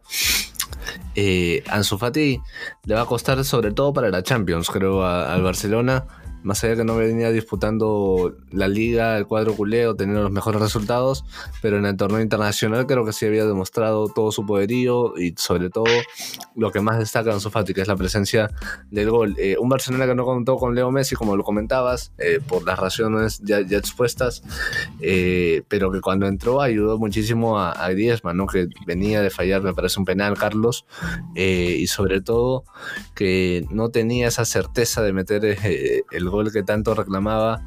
Eh, técnicamente el pase fue de Jordi, pero la asistencia sin tocarla fue de Leo Messi.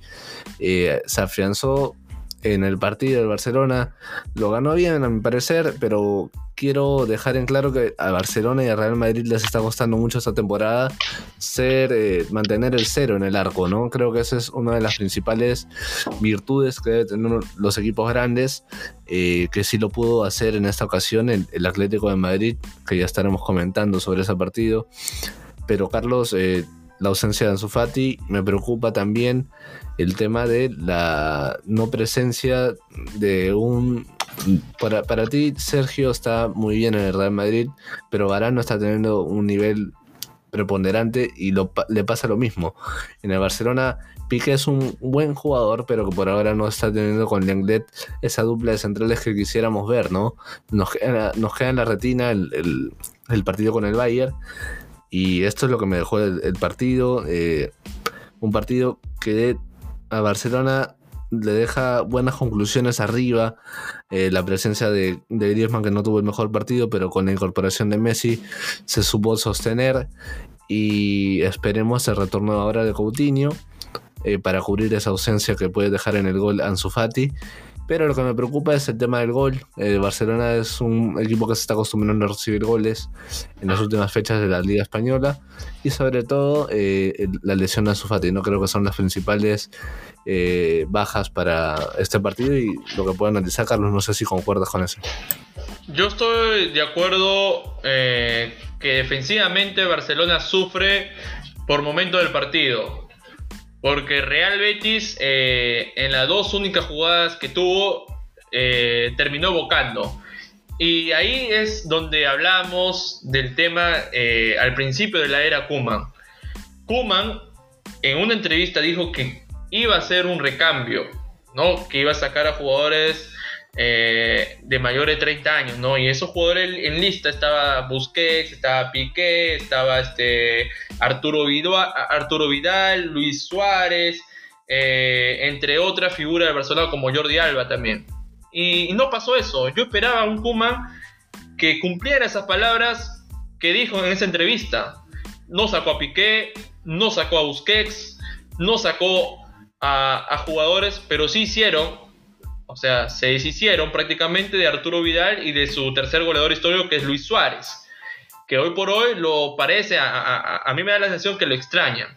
Porque extraen un 9. No es, tenido, no es lo mismo tener a un Braithwaite, a un White tener a un Luis Suárez. ¿Por qué? Es cierto que le da minutos a todos. A Ansu Fati, a Pedri, a, Trincao, a, al Inglés y, y a otras figuras más. Pero al 9 no lo pone no lo pone el 9. Y curiosamente, cuando lo pone, eh, la productividad, la elaboración de juego es muy poca. Es muy poca. Entonces, Barcelona en este partido, en los primeros 45 minutos me gustó, pero en, el tema de presión, en el tema futbolístico, sabe dominar, sabe asfixiar al otro rival. Eh, cosa que no lo veíamos en, la, en, la, temporada pasada, porque en la temporada pasada físicamente los jugadores no estaban bien. Ahora vemos que físicamente responden en el campo. Ahí se ve una mano clara de Ronald Kuma. Pero la definición hace falta. Ya con Griezmann no alcanza. Con Griezmann no alcanza. Está, claro que los primeros 45 minutos eh, Griezmann va a querer borrarlos. Borrarlos. Porque fallar un penal. Eh, no sé si estás de acuerdo. ¿Fue mérito del, portero chileno Claudio Bravo o, o, le erró completamente Antoine Griezmann? Creo que va un poco de ambos, ¿no? También eh, no han compartido equipo en este caso, como sí lo había compartido Bravo con Leo, eh, pero creo que tenía todos los fantasmas Griezmann, ¿no? De, no haber metido goles fáciles técnicamente en el primer tiempo. Y creo que si ya no metía el, gol que, hizo con la asistencia de Jordi Alba, eh, ya se le venía la noche, ¿no? A, Griezmann, porque era una definición ya debajo del arco. creo que le está costando bastante eso. Ahora, Julio, yendo al tema eh, Messi, creo que se entiende un poco la, suplencia de Messi al comienzo. Y te digo por qué. Porque Lionel Messi, desde que se reinició eh, la Liga de Santander y, el tema de, del, fútbol a nivel mundial, no tuvo descanso. Arrancó en todos los partidos. Y creo que Kuman fue hasta cierto límite inteligente en dejarlo descansar y ponerlo en la segunda mitad. Porque en la segunda mitad vimos a un Lionel Messi mucho más fresco, con mucha más energía y con, mucho, con mayor desenvolvimiento futbolístico. Y creo que ahí latinó bien, pero fue riesgoso. Fue riesgoso, fue riesgoso porque Barcelona no tuvo a su jugador franquicia o no tuvo a ese que te, que te organiza el juego. O sea, sabemos que Dembélé, Ansu Fati, Griezmann, Pedri, eh, lo de Pedri es algo fenomenal, a pesar de su corta edad, que tiene 17 años, es un, es un, joven, es un chico, pero que está mostrando también tener una personalidad enorme, tan enorme como la de Ansu Fati, que es una dura baja. dura baja que le va a costar a Ronald Koeman. Ahora se espera que Coutinho regrese para poder un poco este, cubrir ese espacio. Pero no quiero desviarme del tema Messi. Creo que Messi eh, necesitaba ese descanso. Como para que él haga también este, eh, se, esclarezca sus pensamientos. Entonces, yo lo vi en el segundo tiempo y, vi, y vi, que marcó la diferencia, vi que, estaba muy enchufado, participativo, eh, hasta incluso me atrevo a decir que vi a un Lionel Messi totalmente distinto que en las fechas pasadas. Entonces creo que ahí podría entender la decisión de, de, Kuma. Podría entenderlo. Tal vez eso necesitaba Messi. ¿No? Ver a sus compañeros, a ver si pueden hacer el trabajo. Lo hicieron, pero corrió riesgos. Porque el empate que lo hizo sobre el final del primer, del primer tiempo es ahí donde Coman toma medidas. Entonces manda al campo a Lionel Messi. Y Lionel Messi te soluciona las cosas. Y también alivió un poco lo de, lo de Griezmann. Como que tapó la irregularidad que tiene el francés. Y la falta de, pegada al arco.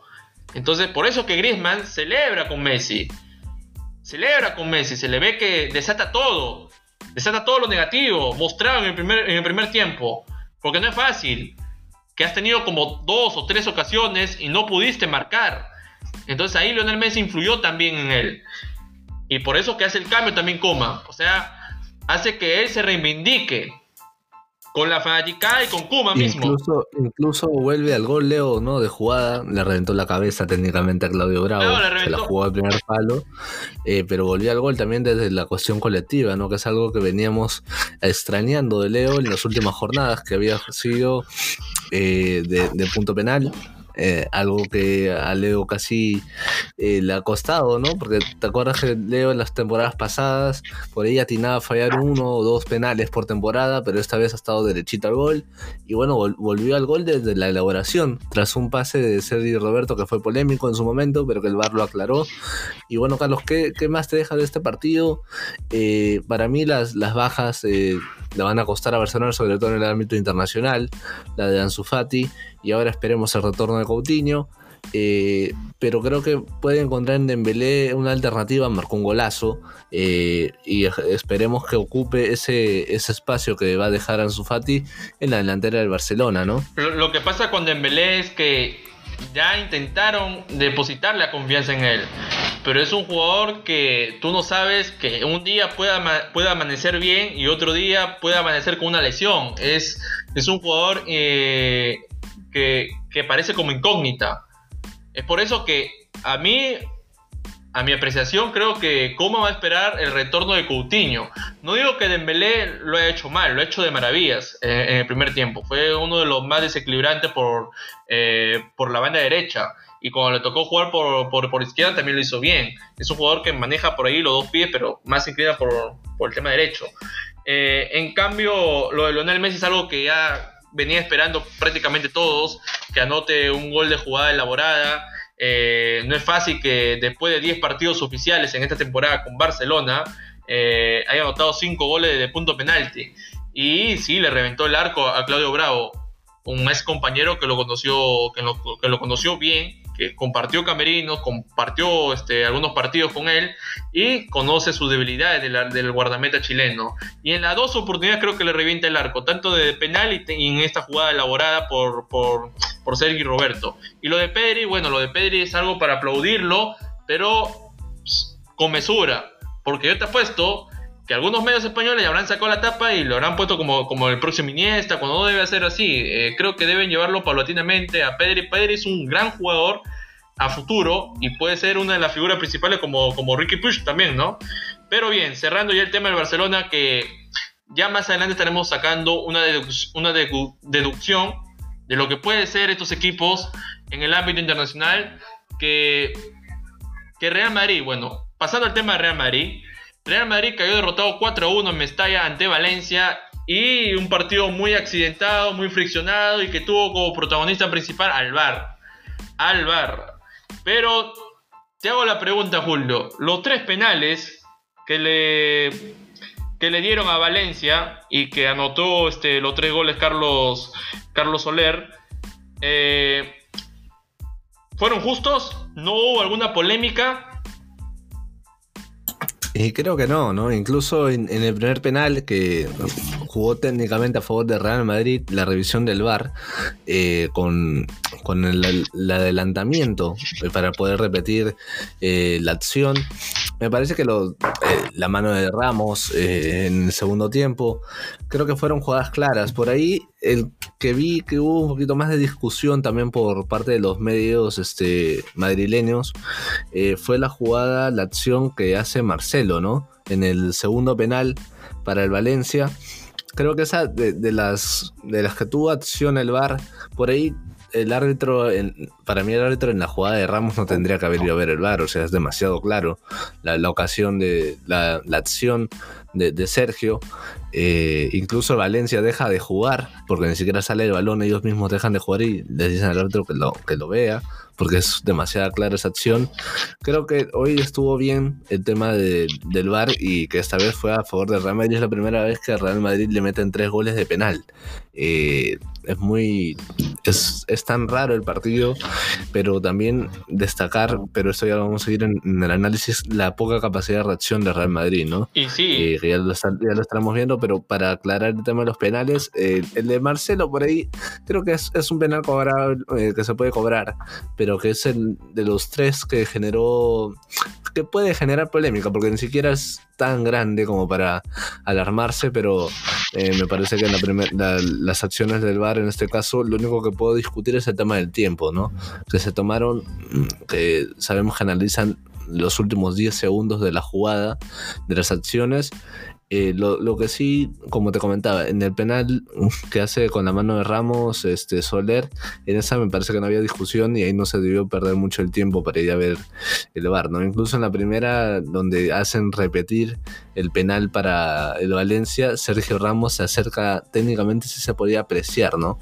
Desde su perspectiva, se podía apreciar el tema de, de la pantalla que tienen en el terreno de juego los árbitros.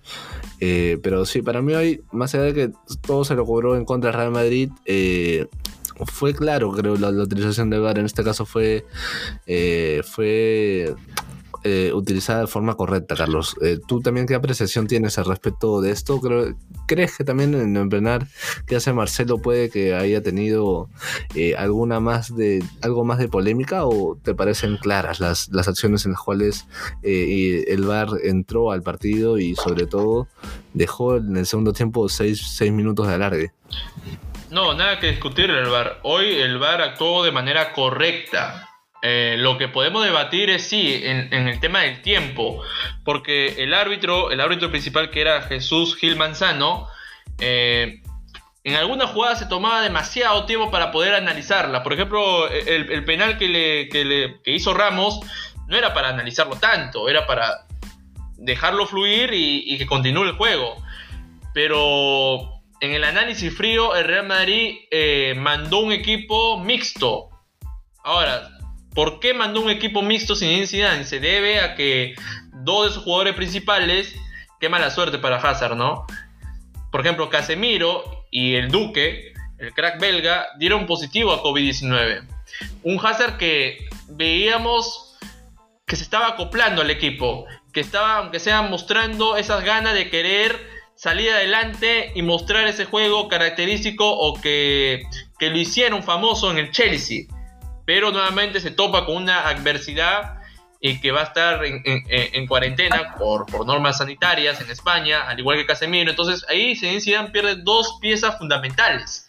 Pero para Yo suerte más, ¿sabes quién? De Asensio, que fue eh, convocado a la selección por Ansu Fati. Esperaba mucho más tras, tras, conocer esta noticia, Carlos, también. Pero, pero para suerte de, de Zinedine eh, estos dos jugadores van a estar o van a llegar a tiempo después de la, de la fecha FIFA y, de la clasificatoria rumbo a Qatar 2022, por ejemplo también la UEFA Nation League, por ahí lo va a tener eh, un poco solapado si densidad. Ahora, entrando de, lleno al partido, no es el Real Madrid que, nos tiene acostumbrado a ver. Era un Real Madrid eh, poco productivo en ataque. Nuevamente Vinicio Junior mostrando esas falencias en las últimas jugadas de, definición.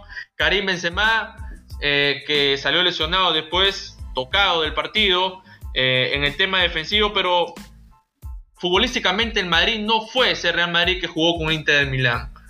Y debido a las bajas, yo esperaba mucho más, un juego eh, un poco más atrevido, un poco más este eh, rebelde de ellos, pero no fue así porque, a ver, el VAR sí tuvo gran protagonismo en este partido, pero lo hizo para bien, para bien. Entonces el Valencia, eh, con las limitaciones que tiene, encontró esa suerte. Lo encontró. Y es por eso que Carlos Soler anotó este hack penalero. Después el autogol de Rafael Barán, que también se tomó minutos de más.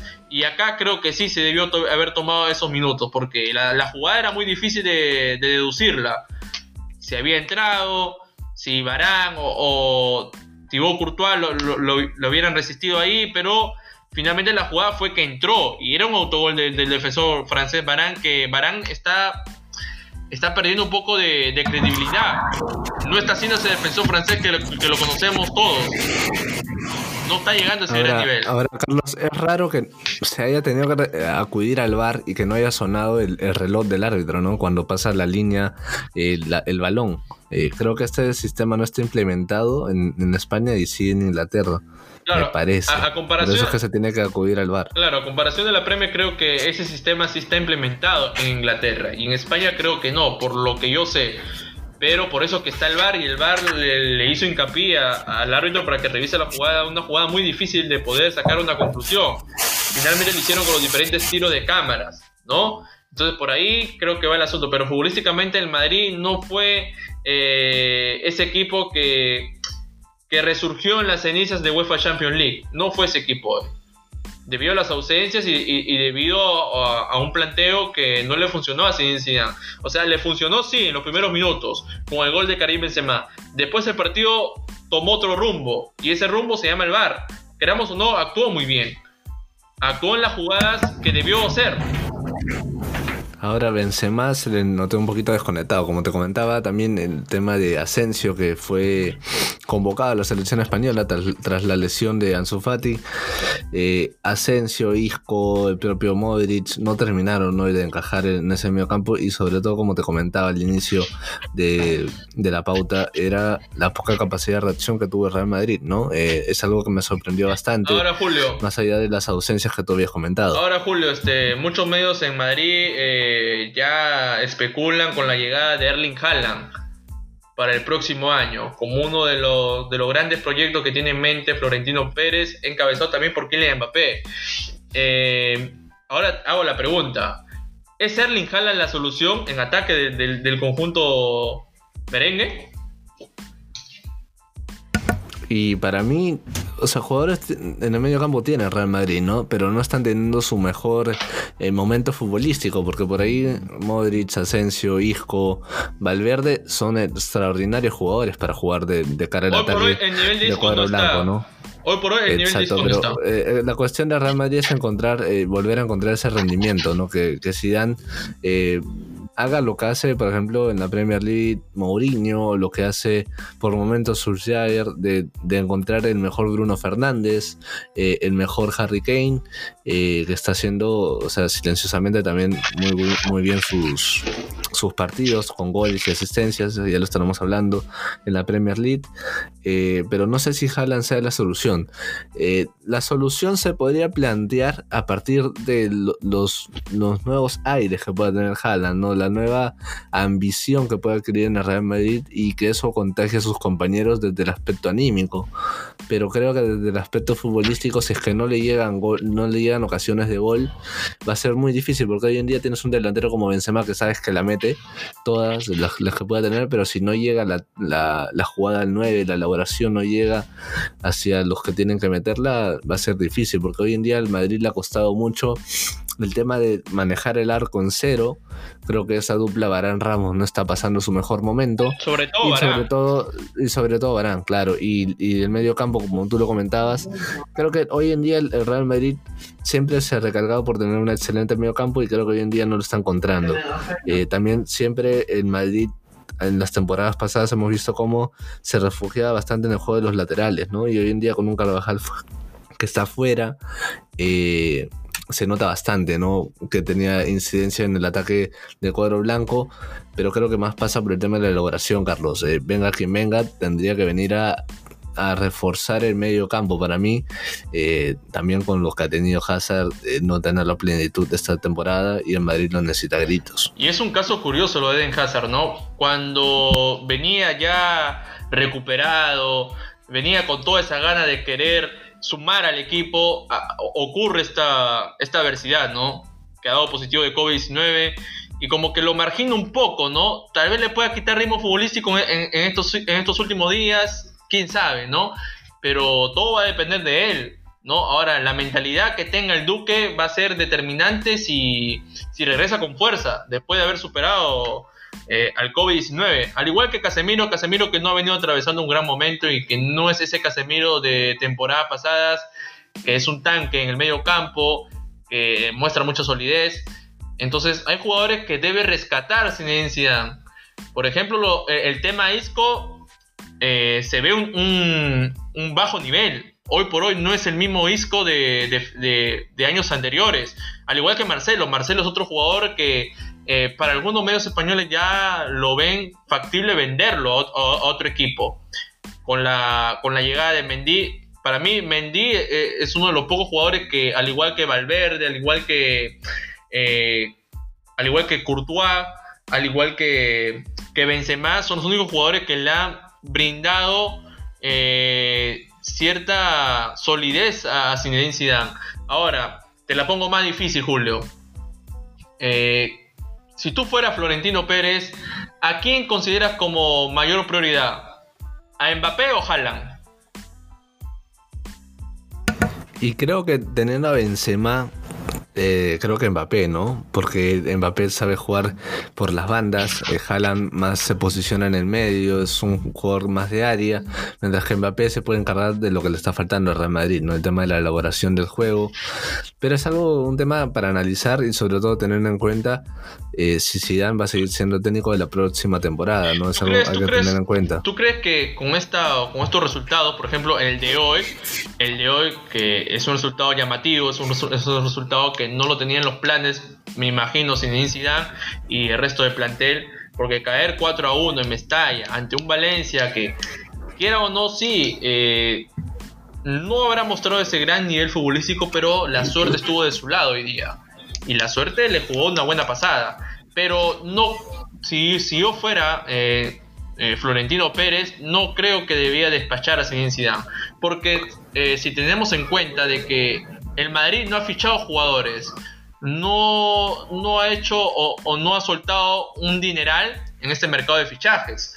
Se conformó con los jugadores que tiene y lo que ellos quieren es esperar la próxima campaña y poder ya ejecutar eh, el tema de fichajes. Por eso que sale lo, de Haaland, por eso lo que sale lo de Mbappé. Para mí, Kylian Mbappé es el jugador franquicia y es el jugador que puede reemplazar el, el, vacío que dejó Cristiano Ronaldo. Porque tiene las características tiene las características. Y Haaland, podría ser reemplazo de, Benzema, pero, por ejemplo, hay algunos que lo ponen a Haaland y a Benzema en el mismo 11. Sacándolo un poco retrasado atrás a, Benzema jugando como 10 y poniendo a, a Haaland como atacante. Se, especula mucho eh, ese 11 y, y, esas novedades que traen ahí en Madrid, que vamos a ver qué es lo que le depara en Champions. En Champions sobre todo, que va, va, va a tener que jugar dos finales con, Borussia Mönchengladbach y con Chuck Tardones. Yo creo que lo de Champions va a marcar un poquito la pauta, aunque Zidane tiene mucho, mucha espalda por lo conseguido con el Real Madrid. Eh, creo que tu análisis por ahí es correcto. Eh, me parece que que Zidane, si es que no, lo, principal que lo puede marcar, porque en la liga no está, no hay mucha diferencia, incluso le faltan partidos. Eh, lo que sí puede marcar una pauta de preocupación para Zidane es eh, no clasificar octavos de final de la Champions, que es algo cotidiano para el Real Madrid, un torneo que con el propio director técnico actual ha conseguido en los últimos años. Eh, creo que el tema de la, de la, Champions va a ser vital para que Florentino piense, no sé si en echar a, a Zidane, pero sí acelerar el mercado de fichajes para enero. Ahora, Creo que esa va a ser una de las pautas que puede marcar eh, el tema de los resultados que puedo tener en, en, la Champions League. ¿Tú crees que Real Madrid debería hacer una limpieza de jugadores? Eh, puede ser, eh, no, no, sería descabellado porque Real Madrid, recordemos que es un club que más allá de ser un club grande, es un club donde han pasado diversidades de, jugadores, pero no solo en el aspecto del nombre, ¿no? Sino también para poder eh, quitarle jugadores importantes a otros equipos. Por ahí el cuadro del Barcelona, a comparación del Real Madrid, tiene tienen plantillas desde el nombre similar, pero con rendimientos. No creo que si no encuentren rendimiento de acá enero, sí está dentro de las posibilidades, como tú lo comentabas, el tema de dejar ir a Isco. Eh, Ascensionó, porque por el tema de la edad todavía le puede dar un par de años más al Real Madrid. Eh, pero sí, el Real Madrid es un club que se ha... Por ahí ha, tenido este, este tipo de... Eh, en los mercados pasados de traer 5 hasta 6 jugadores, ¿no? Y todos de nivel. Tendría que apegarse mucho a la ley eh, para no, no, no, romper el tema de los del, de jugar con las cláusulas de la FIFA. Recordemos que a partir de ahora, post pandemia, el, de lo que antes eran cuatro cláusulas hacia los jugadores, ahora son 25. Eh, y tendría que apegarse mucho a lo que hace el PSG, ¿no? Para no, no romper el tema de fair play financiero. Eh, el jugador de Real Madrid sobre todo Carlos, con lo que pasa en Champions, creo que va a marcar o va a acelerar el tema de los fichajes para enero. Hay que recordar que el cuadro de Real Madrid, más, más allá del, tema de ahorrarse un poco de dinero eh, en esta temporada y no haber fichado, está que da todo y apostando todo por el tema del estadio también, ¿no? Para tenerlo listo eh, de acá al 2023. Yo creo que hay jugadores que han cumplido su ciclo, ¿no? Eh, por ejemplo, lo de Jovic. Eh, ha resultado ser un fracaso, ¿no? Porque Zinedine le dio minutos, pero no terminó de convencer al francés. Eh, un jugador que ya tiene su siglo culminado eh, eh, en la Casa Blanca es Marcelo. Otro jugador que podría darse a la venta también es Mariano Díaz. Y, no pondría y, podría sonar descabellado también ponerlo a Vinicius. Ojo ahí, Vinicius. creo que esos cuatro jugadores podría Real Madrid hacer una, una caja para poder, eh, para poder fichar a, los jugadores que tengan en mente para la próxima temporada. Ahora, los jugadores que tienen en mente son jugadores que a los clubes que pertenecen le piden un dineral enorme. Caso, eh, caso Kylian Mbappé con PSG y, caso Borussia Dortmund con Erling Haaland. Si es que Florentino Pérez tiene en mente a esos dos jugadores de cara a lo que será la próxima temporada y estoy totalmente de acuerdo contigo. Lo que vaya a pasar en Champions eh, con Real Madrid va a ser un punto de quiebre a la toma de decisiones que va a querer verdaderamente el equipo de cara a la próxima temporada. Bien, cerrando el tema Real Madrid, pasamos al, Atlético de Madrid, que ha salido una nueva dupla que ilusiona al Cholo Simeone. El conjunto colchonero, colchonero goleó 4-0 a, Cádiz, con una gran actuación de Joao Félix, quien anotó un doblete. Cada vez el, jugador portugués eh, está siendo protagonista principal de este equipo. Luis Suárez, como siempre, aportando su, su, eh, instinto goleador en este equipo y poco a poco va congeniando con sus compañeros, poco a poco va tomando ritmo también. Eh, un jugador que no habrá sido fácil salir del Barcelona como tercer goleador histórico y que está haciendo un poco de, eh, de trayecto en el conjunto dirigido por, por, Diego Simeone. Ahora, tengo unos datos. Joe Félix ha anotado 6 goles en sus últimos 4 partidos con el Atlético Madrid. Una buena racha. ¿ah? Y Luis Suárez registra 5 goles y una asistencia en sus primeros 6 partidos como jugador del Atlético Madrid. Ahora, esta, esta nueva dupla ilusiona al Cholo Simeone, lo ilusiona para que pelee este. Bueno, la Liga Santander la puede pelear. Y en Champions es otra pregunta, ¿no? Es una incógnita que, lo viene eh, rodeando a, Simeone, Julio. Y va a ser difícil, va a ser difícil porque lo, habíamos comentado en los anteriores programas. El cuadro del Atlético, bueno, en estas últimas fechas hasta que se afianza, eh, eso no hay, no hay ni que dudarlo por los resultados que ha tenido tanto en Champions como ahora este 4-0 contra el Cádiz pero hay, hay que ver, ¿no? Cuando vuelva Diego Costa, eh, cómo vuelve, eh, si le, disputa un poquito la, titularidad a Luis Suárez, que de a poquito se va metiendo, pero que la máxima estrella de este Atlético lo tiene a Joao Félix, al portugués, ¿no? eh, como máximo referente del ataque. Me parece que tiene plantel el Atlético, pero hay que ver eh, por ahí el tema de los jugadores que se lo puede ir cayendo por lesiones. Sabemos que la liga es larga, sabemos que ahora la competencia está cada tres días y esto está haciendo algo eh, que bueno, a los equipos grandes que juegan, en el caso del Atlético, juega la Copa del Rey, juega la Champions, juega la Liga, están acostumbrados. Eh, pero creo que le puede costar al Atlético eh, ser un cuadro protagonista. Eh, creo que ese es el principal factor por el cual dudo por ahora del Cholo Simeone con respecto a la Champions.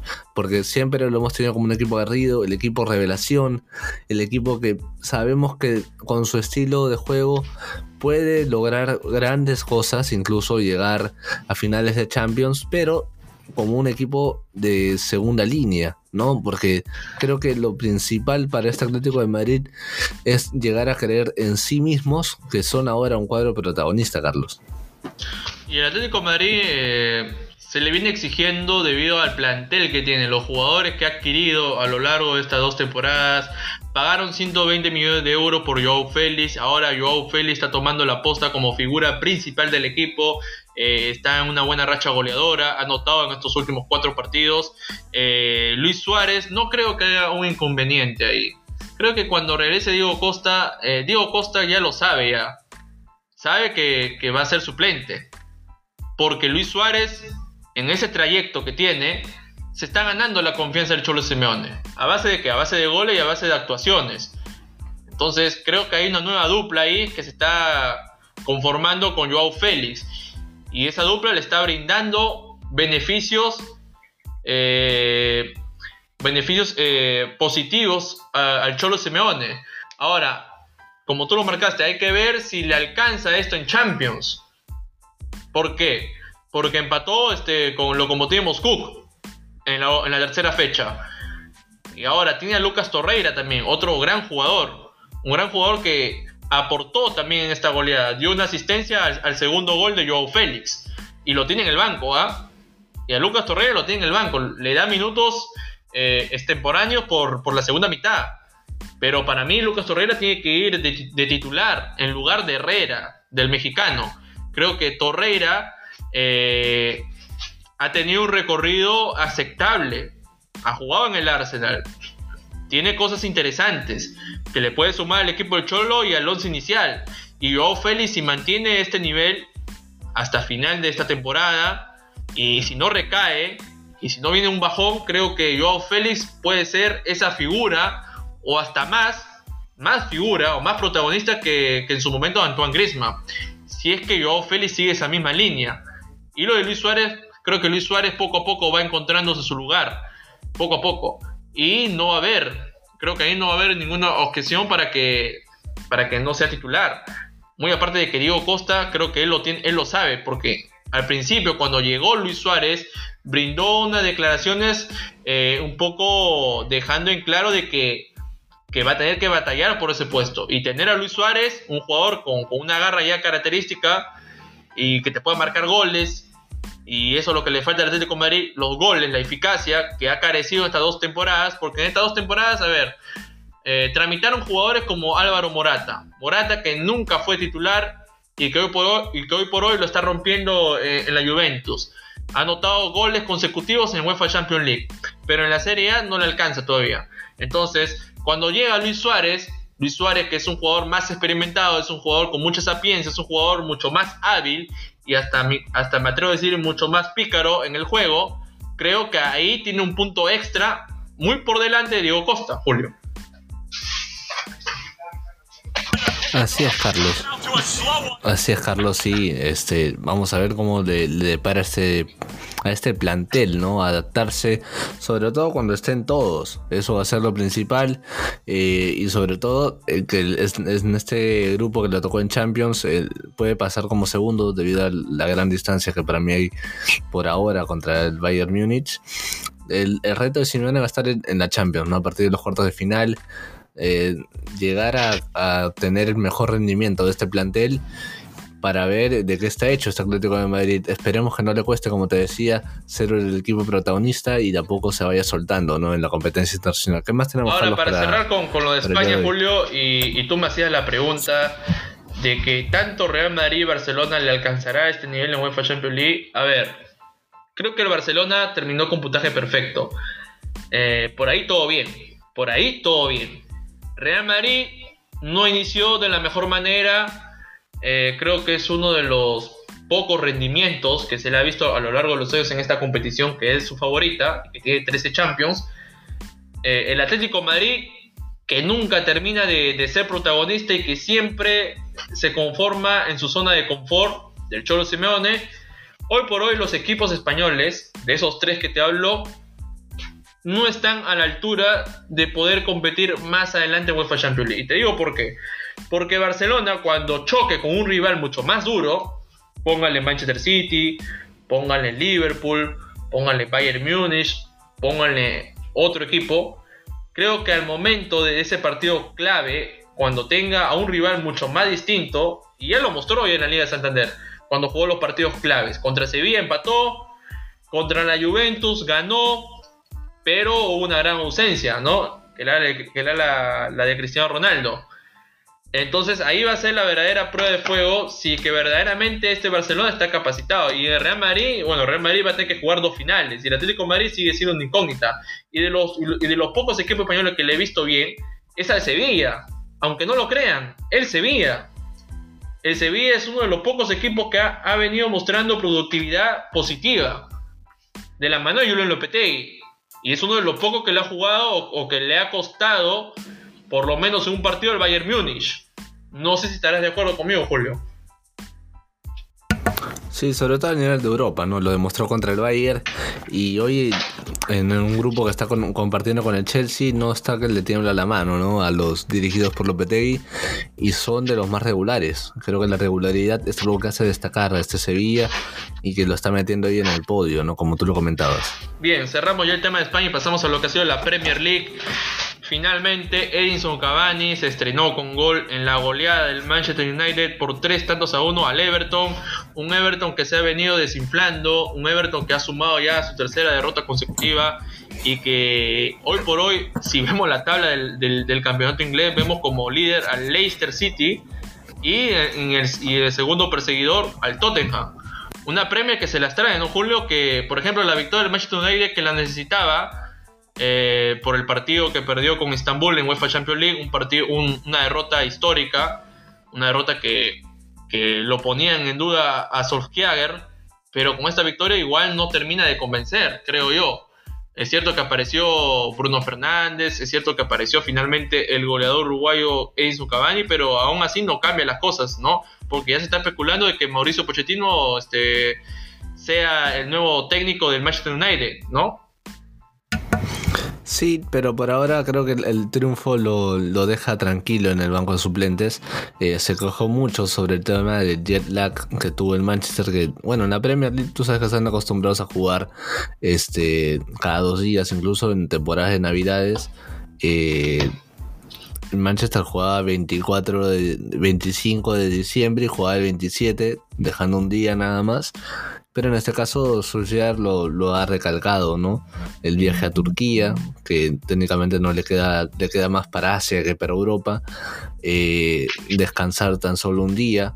Eh, es algo que en la conferencia de prensa pude escuchar eh, por parte de Solskjaer y bueno para entrar al partido la no presencia la presencia perdón de Bruno Fernández es muy vital para este Manchester United que tiene demasiada incidencia cuando el jugador luso participa de las acciones al Manchester United le va bien y consagra usualmente las buenas actuaciones con triunfo no en este caso a un sudamericano como Edison Cavani eh, que tuvo participación en los últimos minutos del juego y tuvo la oportunidad ¿no? de meter el primero en su nueva era con el Manchester United eh, me parece que estamos en una premia muy interesante también, ¿no? Ese, ese partido hubiera sido diferente eh, si hubiera tenido a un James enchufado, ¿no? En, el Everton hubiera sido eh, mejor el tema de, tener al colombiano.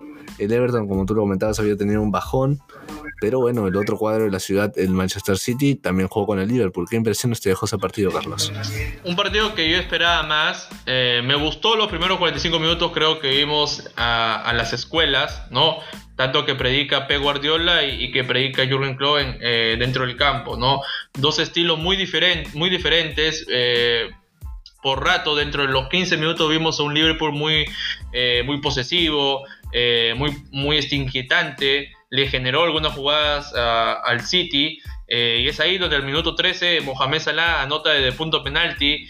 Eh, partido para rescatar eh, el, tema de cómo Jürgen Klopp juega con cuatro delanteros.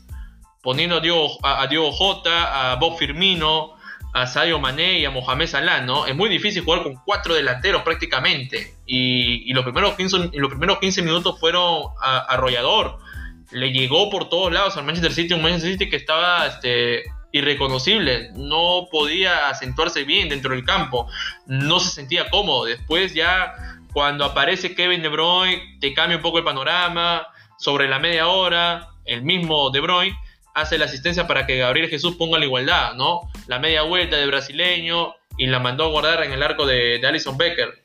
Pero lo más, lo más llamativo y, me agarró, y me agarró un poco la cabeza es que Kevin De Bruyne falla un penal. Y es un poco inusual en él. Un jugador con una proyección enorme. Eso nadie, eso nadie lo, puede, lo, puede quitar.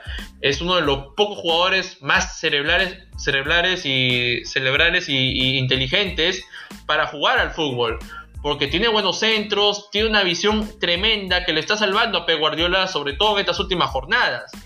Seis asistencias en cuatro partidos, dice mucho de él. Es una productividad positiva de Kevin De Bruyne, pero verlo fallar un penal es, es poco, eh, no es, es, poco inusual y, no se ve todos los días. No se ve todos los días. Entonces ahí sí me llamó un poco la atención. Y, después en el segundo tiempo se bajó un poco las revoluciones. Eh, fue un partido mucho más táctico, fue un partido como de ajedrez, el que fallaba, terminaba ganando, pero no terminó así. Eh, como que bajó ese cambio de ritmo mostrado en los primeros 45 minutos. Eh, ambos me da la sensación de que se conformaba con el empate. Eh, también la ausencia de Alexander Arnold, que salió lesionado. Otro dolor de cabeza para Jürgen Klopp, teniendo en cuenta de que Fabiño y de que Virgil van Dijk ya están este, prácticamente fuera de esta temporada por lesión. Y si le sumamos a Alexander Arnold, creo que sería otra gran baja de Liverpool, que es cierto que lo supo mantener en el tema defensivo con, con Matic, ¿no? que por ahí está cubriendo un poco el espacio de Van Dijk, pero no, no es lo mismo un Dijk que un Matic. Y en cuanto al City, el City creo que está atravesando un momento también este, no tan característico de Pep Guardiola.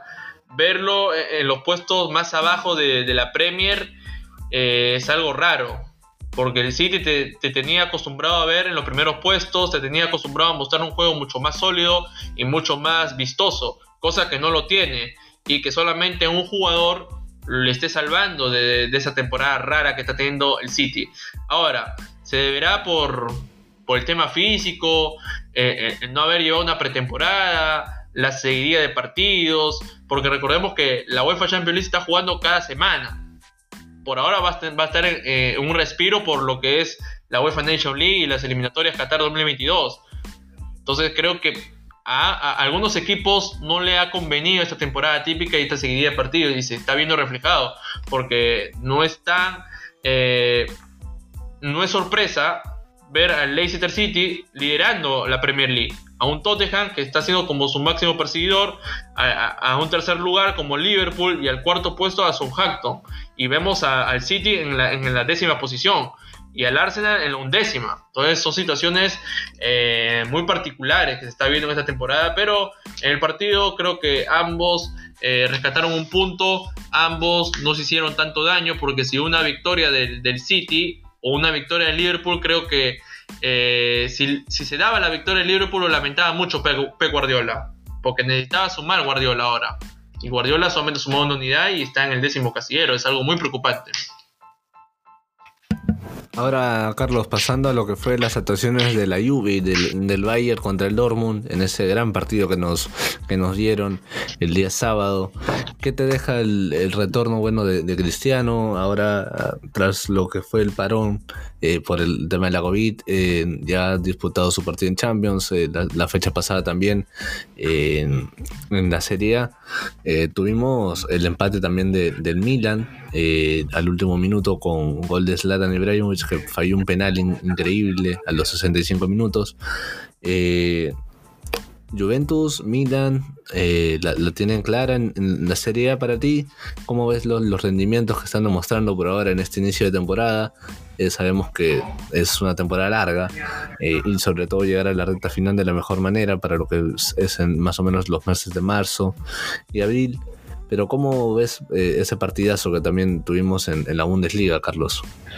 No, fue un, fue un encuentro recontra, reñidísimo entre Borussia Dortmund y Bayern Múnich.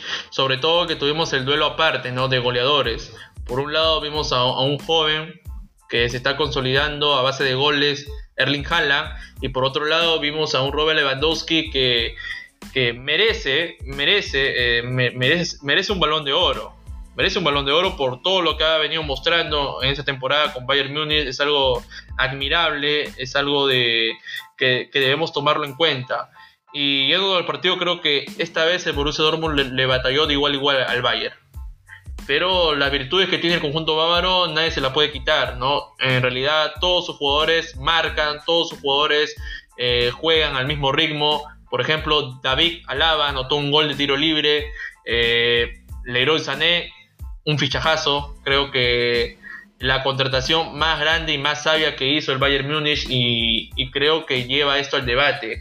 ¿Cómo Manchester City pudo haber soltado a un jugador como Sané que tal vez hubiese marcado esa diferencia en este partido contra Liverpool? Entonces son cosas que uno no logra entender. Luego lo de Erling Haaland, que para mí ya no es una promesa, creo que este chico está mostrando eh, reafirmarse en este deporte y que dentro de unos años va a dar que hablar positivamente y, lo que más espera es que arribe un equipo grande, ya sea Barcelona, Real Madrid o Liverpool o Manchester City o, entre otro equipo. Pero este, creo que el Bayern Múnich ha mostrado una supremacía enorme en Alemania. Hoy por hoy eh, los equipos que van saliendo Borussia Mönchengladbach, Bayern Leverkusen, el Leipzig, no hay competencia para este Bayern. Este Bayern es otra dimensión se las arregla como puede. Y Hans Dieter Flick ha mostrado tener eh, un atrevimiento enorme. Es muy permisivo, sí es permisivo, le permite jugar mucho al rival. Pero al momento de jugar eh, verdaderamente eh, puede arrollar a cualquier equipo.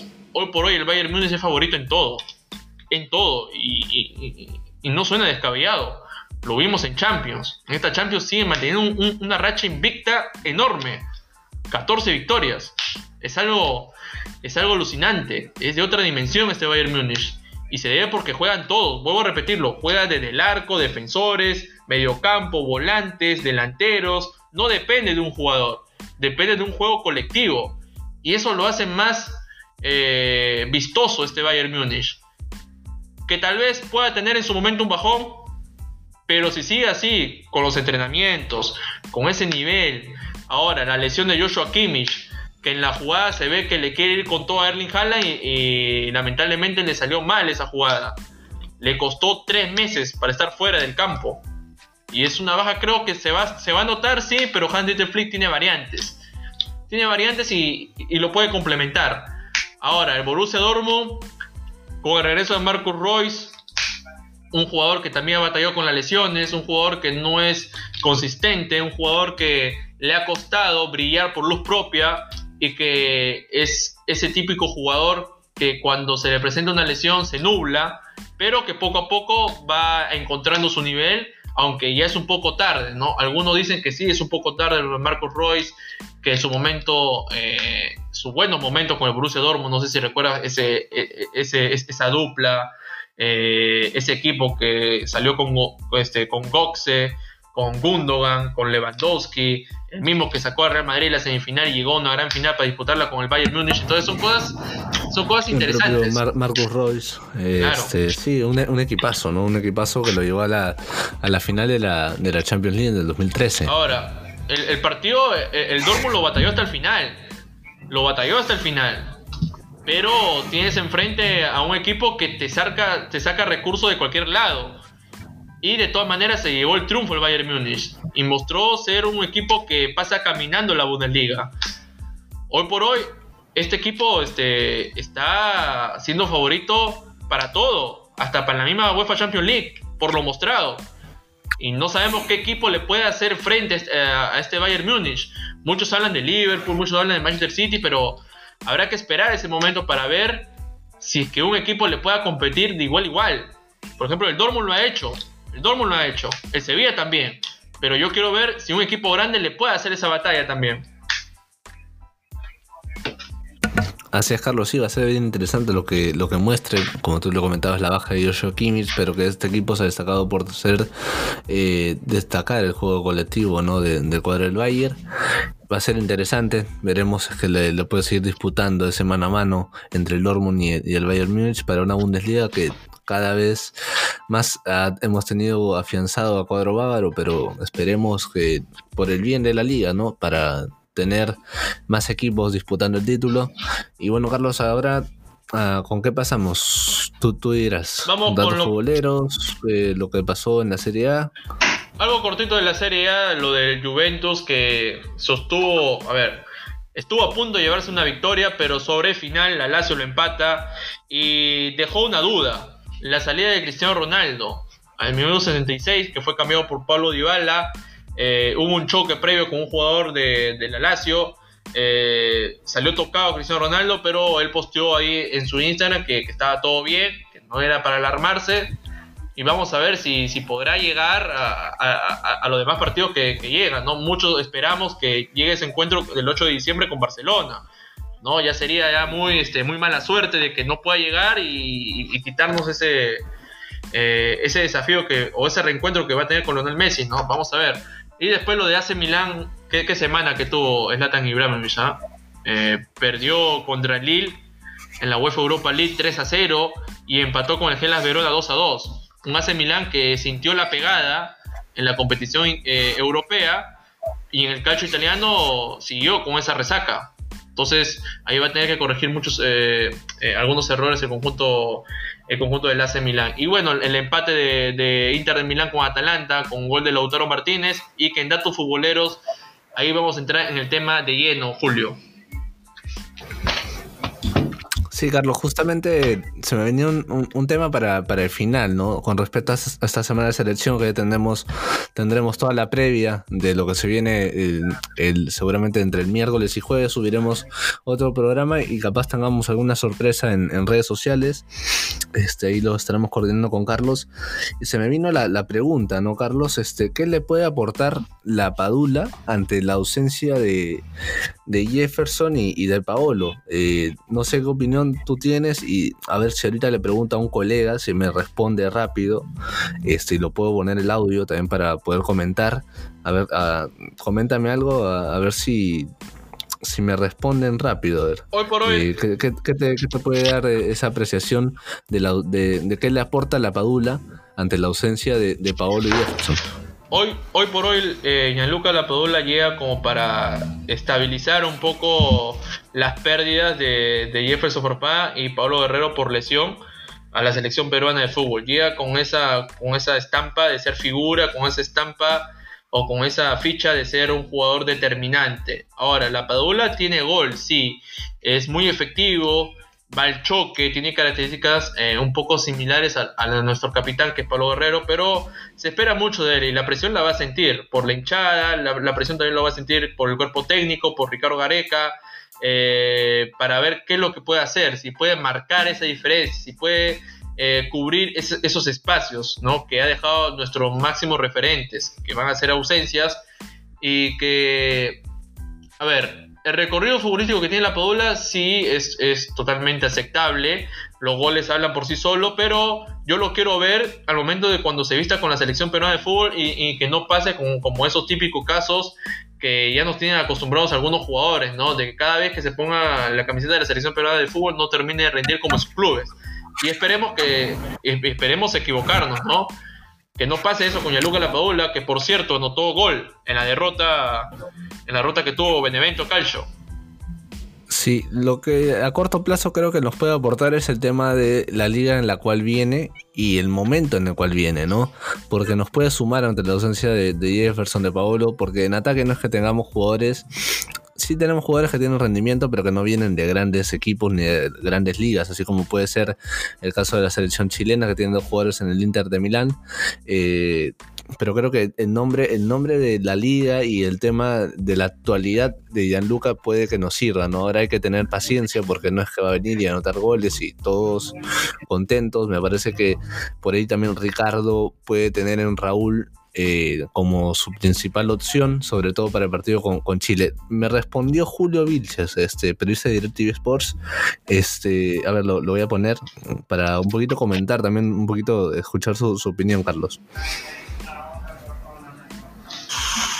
Hola, hola, ¿cómo están? Yo creo que Gianluca Lapadula tiene las características y las condiciones para hacer la diferencia aquí en la selección nacional en su posición de 9.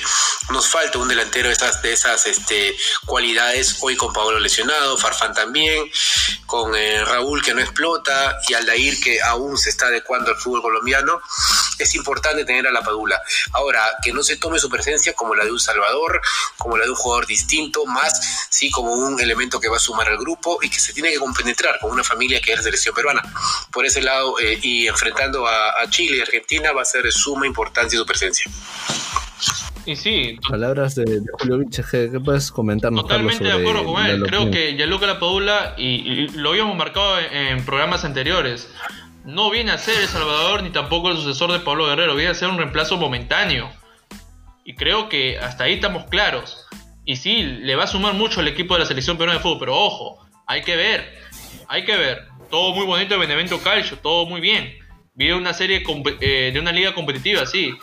Pero cuando las papas queman, cuando se dé el partido con Chile, con Argentina, ahí quiero ver a Gianluca Lapadula con ese mismo nivel que juega con Benevento Calcio. Porque ya tenemos anécdotas negativas en otros jugadores. ¿no? Entonces, el gran arribo que de Gianluca Lapadula es positivo, sí. Es momentáneo también. Pero no lo llamemos como El Salvador, como lo indicó Julio eh, como, y ni, como la gran figura que viene a tapar eh, o que viene a, a, ser el sucesor de Pablo Guerrero. No es así. Entonces, ahora, si analizamos los dos últimos partidos, contra Gela Verona terminó notando. Y con el Especia, bueno, no terminó notando, pero perdió 3 a 0. Entonces, por ahí es un rendimiento que no tiene tanto eh, tantas luces, digamos así. ¿Es la figura principal de Benevento? Sí. Sí es figura principal. Por sus actuaciones pero vamos a ver cómo le va con la selección peruana. Claro, eh, para ir cerrando el tema de la Padula, tenemos otro comentario de Juan Carlos Hurtado, periodista de Radio Ovación, también para conocer su apreciación sobre el caso de la Padula. Gianluca Lapadula a la selección peruana lo que le puede aportar es el roce internacional, el jugar en una liga top del mundo como es la Serie A de Italia. Es un delantero diferente a lo que nos ha dado Farfán, Guerrero, el mismo Ruiz Díaz. Eh, considero yo que con su potencia eh, explota mucho los pases al vacío y, por ese camino creo que habría que buscarlo a, la Padula. Me parece que va a sumar mucho desde el aspecto del roce internacional a la selección peruana y esperemos que llegue con la mejor actitud. Ahí está Carlos, la palabra de Juan Carlos Hurtado, más o menos yendo por, la línea que yo iba, ¿no? creo que ahí voy a debatir un poco. Porque, a ver, dale, dale. Lo de Raúl Díaz creo que jamás terminó de mostrar algo en la selección peruana. Es algo que se le viene exigiendo y que no ha terminado de cuajar. Entonces, todo muy bonito en la, Major League Soccer. Pero vuelvo a repetir, cuando se pone la camiseta de la selección peruana de fútbol, es ahí donde uno queremos ver a ese jugador que milita muy bien eh, en, su liga. Entonces, por ahí creo que no va la cosa. Y a Luca Padula sí, tiene roce internacional de una, de, una liga muy competitiva, pero ahí saco a Raúl Díaz, creo que no. Raúl Díaz todavía le falta.